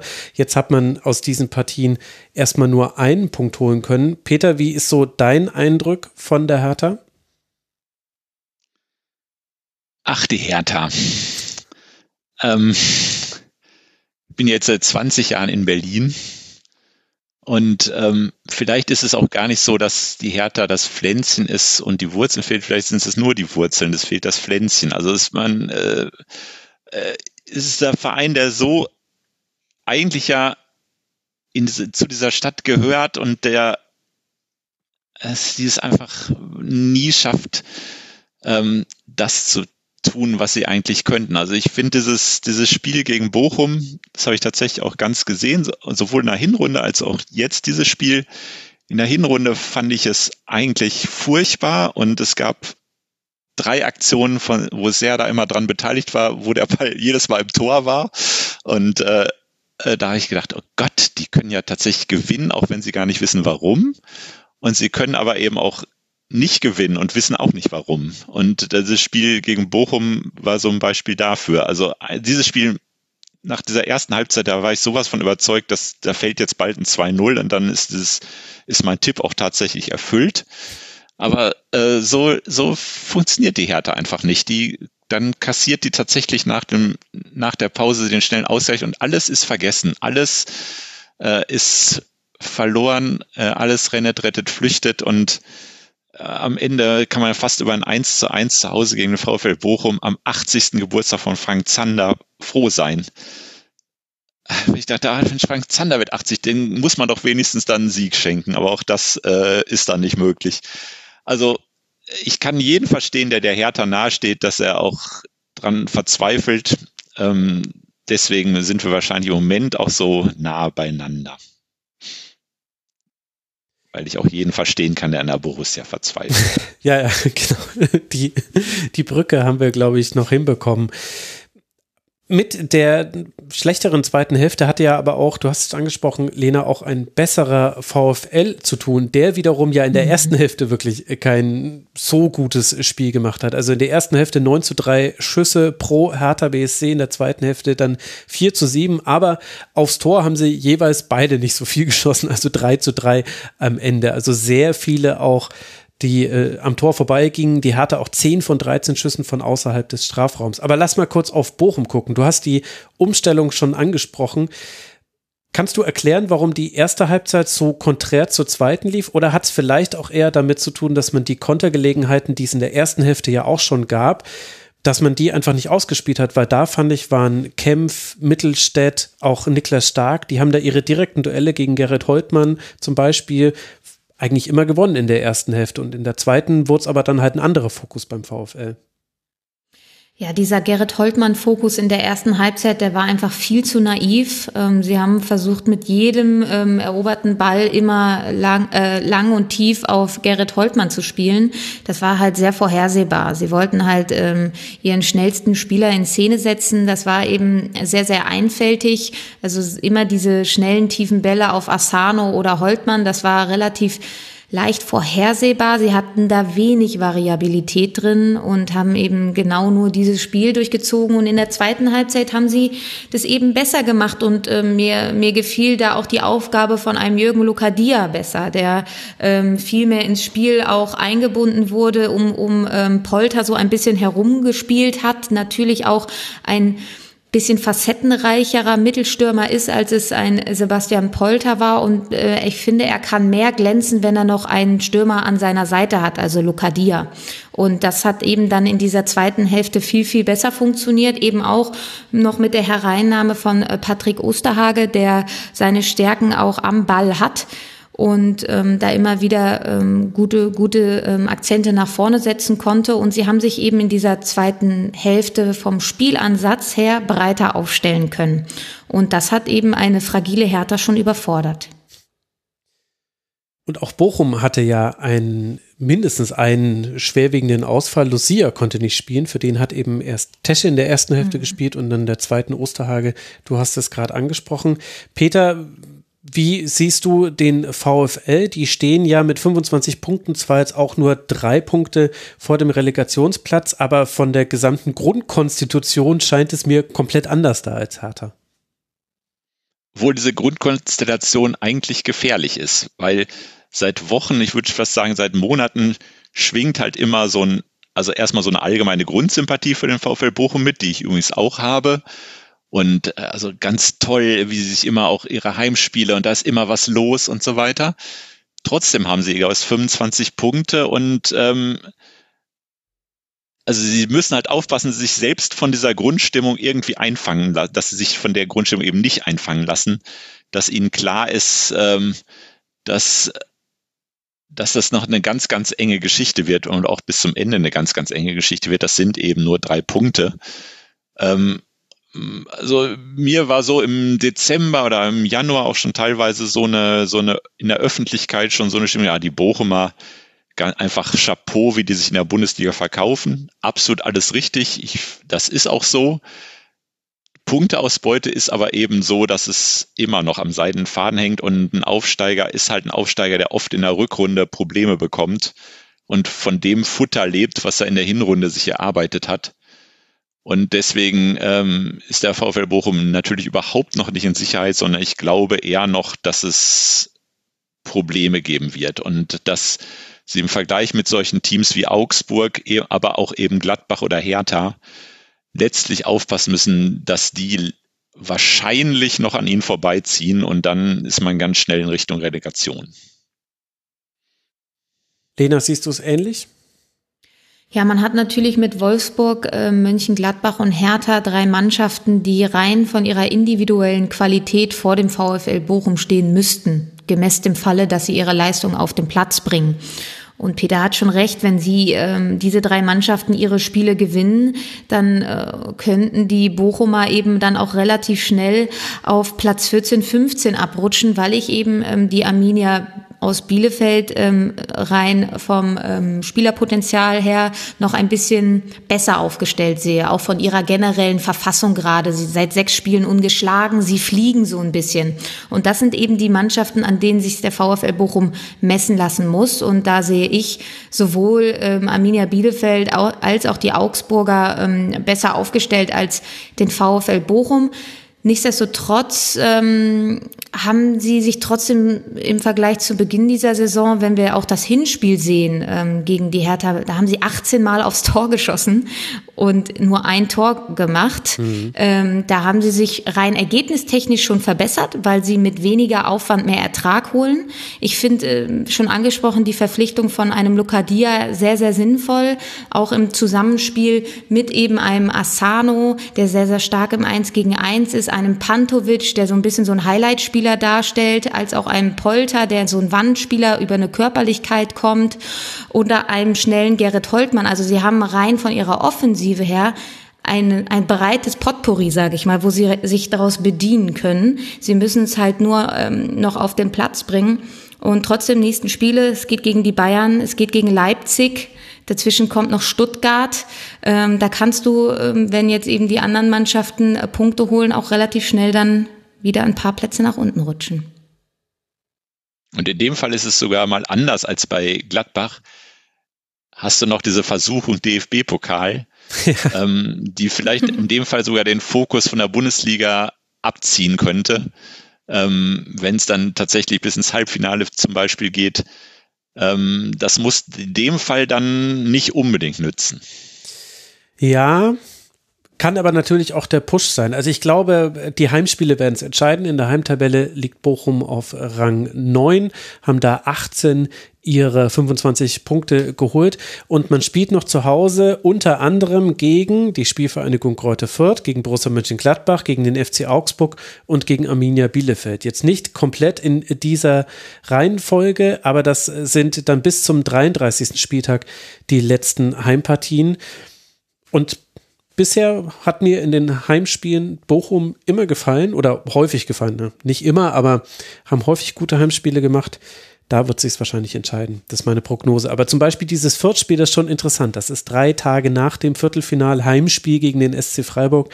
Das könnte dann genau so ein Fall sein, wo egal wie das Spiel läuft gegen Freiburg, das dann vielleicht seinen Schatten auch auf die Bundesliga wirft. Aber gut, wollen wir nicht unken. Jetzt geht es erstmal weiter für Bochum gegen die Bayern. Wir haben es gerade schon angesprochen. Und die Hertha spielt natürlich jetzt auch schon häufig genug erwähnt bei der Spielvereinigung Fürth beziehungsweise Spielvereinigung Kräuter Fürth. Ich wollte es wieder nicht falsch sagen. Eine Partie haben wir noch, über die wir sprechen wollen und die fand beim ersten FSV Mainz 05 statt. Wir haben uns wieder gelöst vom Tabellenkeller. Jetzt sprechen wir über ja, den Kampf um die internationalen Plätze und das und wer darf die graue Maus dieser Liga am Ende gewesen sein. In dieser Partie zwischen Mainz 05 und Hoffenheim ging es sehr bunt zu, vor allem auf Seiten der Hoffenheimer. Zweimal trifft die TSG nur den Posten. Dafür macht dann Mainz einfach die Tore. Lee nach einem äh, nach einer wunderbaren Kombination, ausgelöst allerdings durch einen Fehlpass von Raum mit dem 1 zu 0 und kurz darauf Nia KT, der einen Handstrafstoß souverän zum 2 zu 0 verwendet. Das ist dann der Sieg für die Mainzer Lena, bei dem sie nicht so ganz genau, glaube ich, sagen können, warum sie gewonnen haben. Also man kann es natürlich erklären, die Tore sind dafür der Grund. Haha, bin ich auch noch drauf gekommen. Aber war dann doch eher Kategorie glücklich, oder? Ja, äh, man könnte es, glaube ich, so zusammenfassen. Hoffenheim kriegt durchaus sehr viel Lob und Mainz die Punkte. Ähm, Hoffenheim hat ein sehr, sehr gutes Spiel gemacht, meiner Meinung nach, wie so oft in dieser Saison. Ähm, und irgendwie trotzdem stehen jetzt so auf dem Tableau vier Pflichtspielniederlagen in Folge. Und man weiß nicht so recht, wie das so zustande gekommen ist. Zu Beginn dieser Saison war das ja auch schon der Fall hatten extrem viel Pech in diesem Spiel. Äh, ich glaube jetzt schon insgesamt ähm, ligaübergreifend der 14. Aluminiumtreffer der mhm. TSG. Ich glaube nur die Bayern haben so viel. Und das ähm, zeigt auch so ein bisschen ähm, den Spielansatz der TSG. Sie wollen enorm viele Torabschlüsse generieren. Mit ähm, dem FC Bayern, glaube ich, die meisten. Sie haben einen ballorientierten Ansatz, ballbesitzorientierten Ansatz, immer hohe Spielkontrolle, aber irgendwie ein bisschen Ergebnispech zuletzt und die Mainzer extrem äh, glücklich. Sie hatten, waren echt, was mich überrascht hat, auch gegen den Ball nicht so gut äh, in diesem Spiel, äh, sind nicht gut ins Pressing gekommen und hatten echt einfach äh, sehr viel Glück und ähm, ja, ähm, leben ein bisschen auch in diesem Spiel von ihrer Elfmeterstärke. Gab es ja diese irre Statistik, dass sie seit 2013 keinen Elfmeter mehr verschossen haben, was ich sehr, sehr irre fand. Also ich glaube 33 Ohne Max Kruse.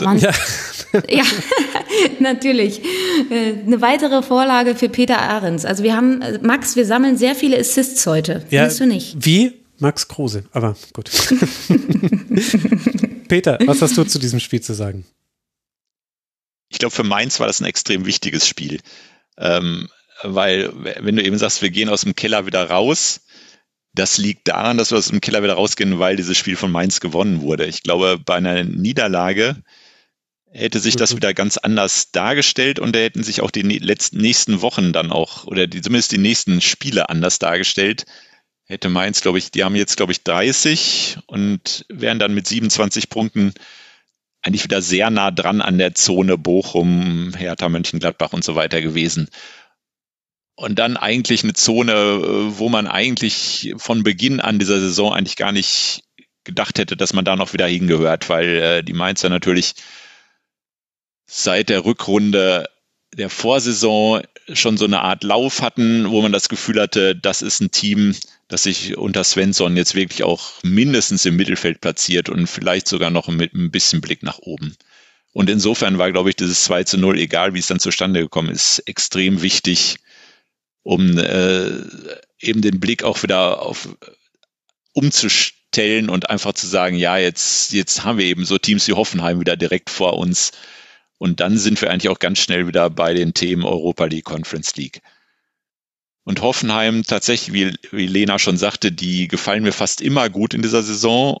Und ähm, dann, wenn man es ganz einfach macht, sagt man, man dann gibt es manchmal so eine Ergebniskrise. Also es ist tatsächlich so, dass die viele Spiele, wo sie Punkte gelassen haben, eigentlich, ich will nicht sagen dominiert haben, aber einfach gut mitgespielt haben und ein Ergebnis verpasst haben. Und das kann sich natürlich total, wenn es dann um Europa-Abrechnung geht, wenn es dann in so einem Konkurrenz mit Frankfurt, mit Mainz, mit Union geht, dann eben auch rächen. Das ist jetzt, glaube ich, eine Phase, ähm, wo man am Ende der Saison in Hoffenheim denkt, ja, das waren da äh, die vier Spiele, die haben uns ganz schön viel gekostet.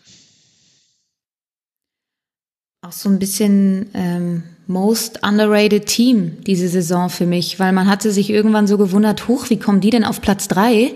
Ähm, und ähm, hat sich irgendwie nie so mit der TSG Hoffenheim äh, beschäftigt aus ähm, gegebenen Anlass, wie wir alle wissen. Jetzt nicht unbedingt der Standort, äh, wo man gerne hinguckt, ob da gute Arbeit gemacht wird, aber es wird gute Arbeit gemacht. Wenn man sich auch den Kader anguckt, der ist sehr, sehr, sehr komplett. Der ist sehr gut. Sie haben mhm. unfassbar viele ballsichere Spieler. Ob das jetzt ein Geiger ist, ein Baumgartner, ein Grillitsch, ein Kramaric, dann haben sie solche jungen Spieler verpflichtet wie ein Rüther her. Plötzlich lassen sie einen Bebu auf der rechten Schiene spielen. Sie haben sich von André Kramaric gelöst, der vorher ja immer ähm, der 20-Tore-Mann oder 20-Assists-Mann war. Sie sind viel, viel breiter aufgestellt als in sehr, sehr vielen Saisons zuvor. Also der Kader ist, glaube ich, so gut wie lange nicht mehr bei der TSG Hoffenheim. Und ähm, für mich, rein vom Kader und wie sie spielen, ähm, gehören sie auch für mich auf den Champions League-Platz. Sie, sie spielen sehr attraktiven Fußball. Und man mag das gar nicht immer so begreifen. Was haben sie denn für einen Spielansatz? Ähm, ich finde, das macht echt Spaß, äh, dieser Mannschaft beim Fußballspielen zuzuschauen. Und ähm, man schaut aber eben nicht so gerne dahin. Was ein bisschen schade ist, wenn man einfach nur den Fußball betrachtet, den sie dort spielen. Und weil der ist echt, echt sehr, sehr gut. Ja, bei Champions League bin ich mir nicht ganz sicher. Ich finde, dafür gibt es dann doch noch zu deutliche, also innerhalb der Startelf dann doch auch ein Leistungsgefälle, trotz des sehr guten Kaders. Ich glaube, da kommen schon auch Teile der Probleme her. Also man bekommt zwar, zum Beispiel jetzt hat der Rechtsverteidiger einfach gefehlt, da hat dann Bebu sich ausprobieren dürfen. Also man, man kann da schon dann auch jemanden hinstellen, der dann trotzdem auch seine Akzente nach vorne setzt. Aber ich finde, man merkte schon, also Posch, Vogt, Hübner waren jetzt äh, die Dreierkette gegen Mainz 05 und in einzelnen Situationen sah das für mich jetzt nicht nach Champions League aus, um es jetzt so zu sagen, ohne dass ich damit sagen will, die hätten ein schlechtes Spiel gemacht, aber da fehlt für mich ein bisschen. Ich habe das Gefühl auch, dass Hoffenheim, Hoffenheim steht so einen halben Schritt davor, diese Konstanz zu haben und ja, auch wenn es zu einfach ist, aber Max Kruse würde ihnen total helfen. Oder, oder André Kramaric, so wie André Kramaric eigentlich spielen kann. Denn was mir in diesem Mainz-Spiel jetzt zum Beispiel aufgefallen ist, war, dass Hoffenheim fast ein bisschen zu gierig darauf war, in die letzte Linie zu kommen. Und zwar, Mainz 05 hat eigentlich nicht so wirklich ein Angriffspressing gespielt, ist auch nicht so schlau, wenn du mit zwei gegen drei pressen sollst. Also du kannst natürlich auffüllen, Boetius manchmal nach vorne geschoben, manchmal auch Barrero, dann war es drei gegen drei, aber die meiste Zeit war es eigentlich schon ein 5-3-2, das heißt, die Dreierreihe bei Hoffenheim kann ganz easy aufbauen, da braucht man sich gar keine Sorgen machen, man kann sich breit aufstellen, hat dann gute Passwinkel, alles easy. Und dann hat es Hoffenheim so gemacht, dass man aus dieser Ruhe heraus immer direkt in die letzte Kette gespielt hat. Da haben nämlich Bebu und Raum vorgeschoben und gerade Raum hatte dann auch viele gute Aktionen. Also Wiedmer fand ich das erste Spiel, wo er so, na nicht das erste Spiel, ist mir jetzt schon zwei, dreimal aufgefallen, aber er hatte deutliche Probleme gegen Raum und das, obwohl man ja eigentlich weiß, was auf einen zukommt mit Hoffenheim, da, da gab es ein paar Probleme.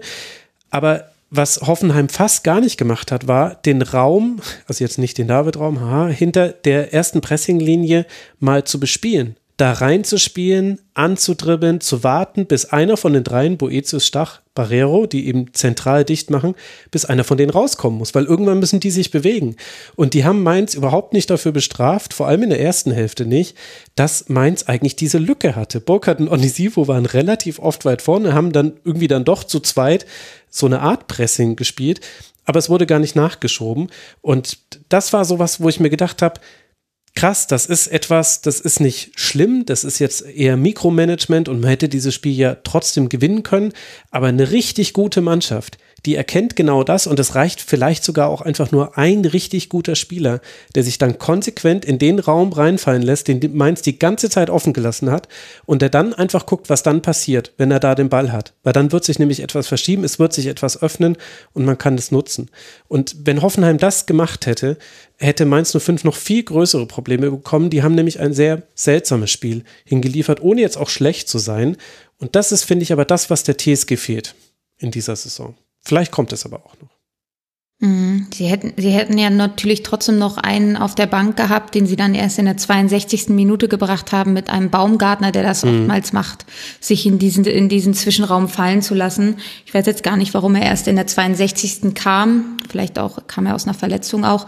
Ähm, er, er kann das meiner Meinung auch. Und das meine ich ja eben, dass ähm, rein vom Spielerpotenzial sie sehr, sehr viel, auf sehr, sehr viele ähm, Situationen auch, ähm, die der Gegner anbietet, reagieren können. Ähm, und ich meine, auf dieser rechten Schiene, du sagst das jetzt so, dann hat man da einfach Bebu hingestellt. Es sind halt Kader Schabek und Akpoguma ausgefallen und dann trotzdem einen Spieler wie Ilash Bebu dahinstellen zu können, das zeigt von, das zeugt von einer gewissen Tiefe, hm. die man im Kader hat und ähm, wo du auch äh, mehrere Spieler hast, die äh, flexible Positionen bekleiden können.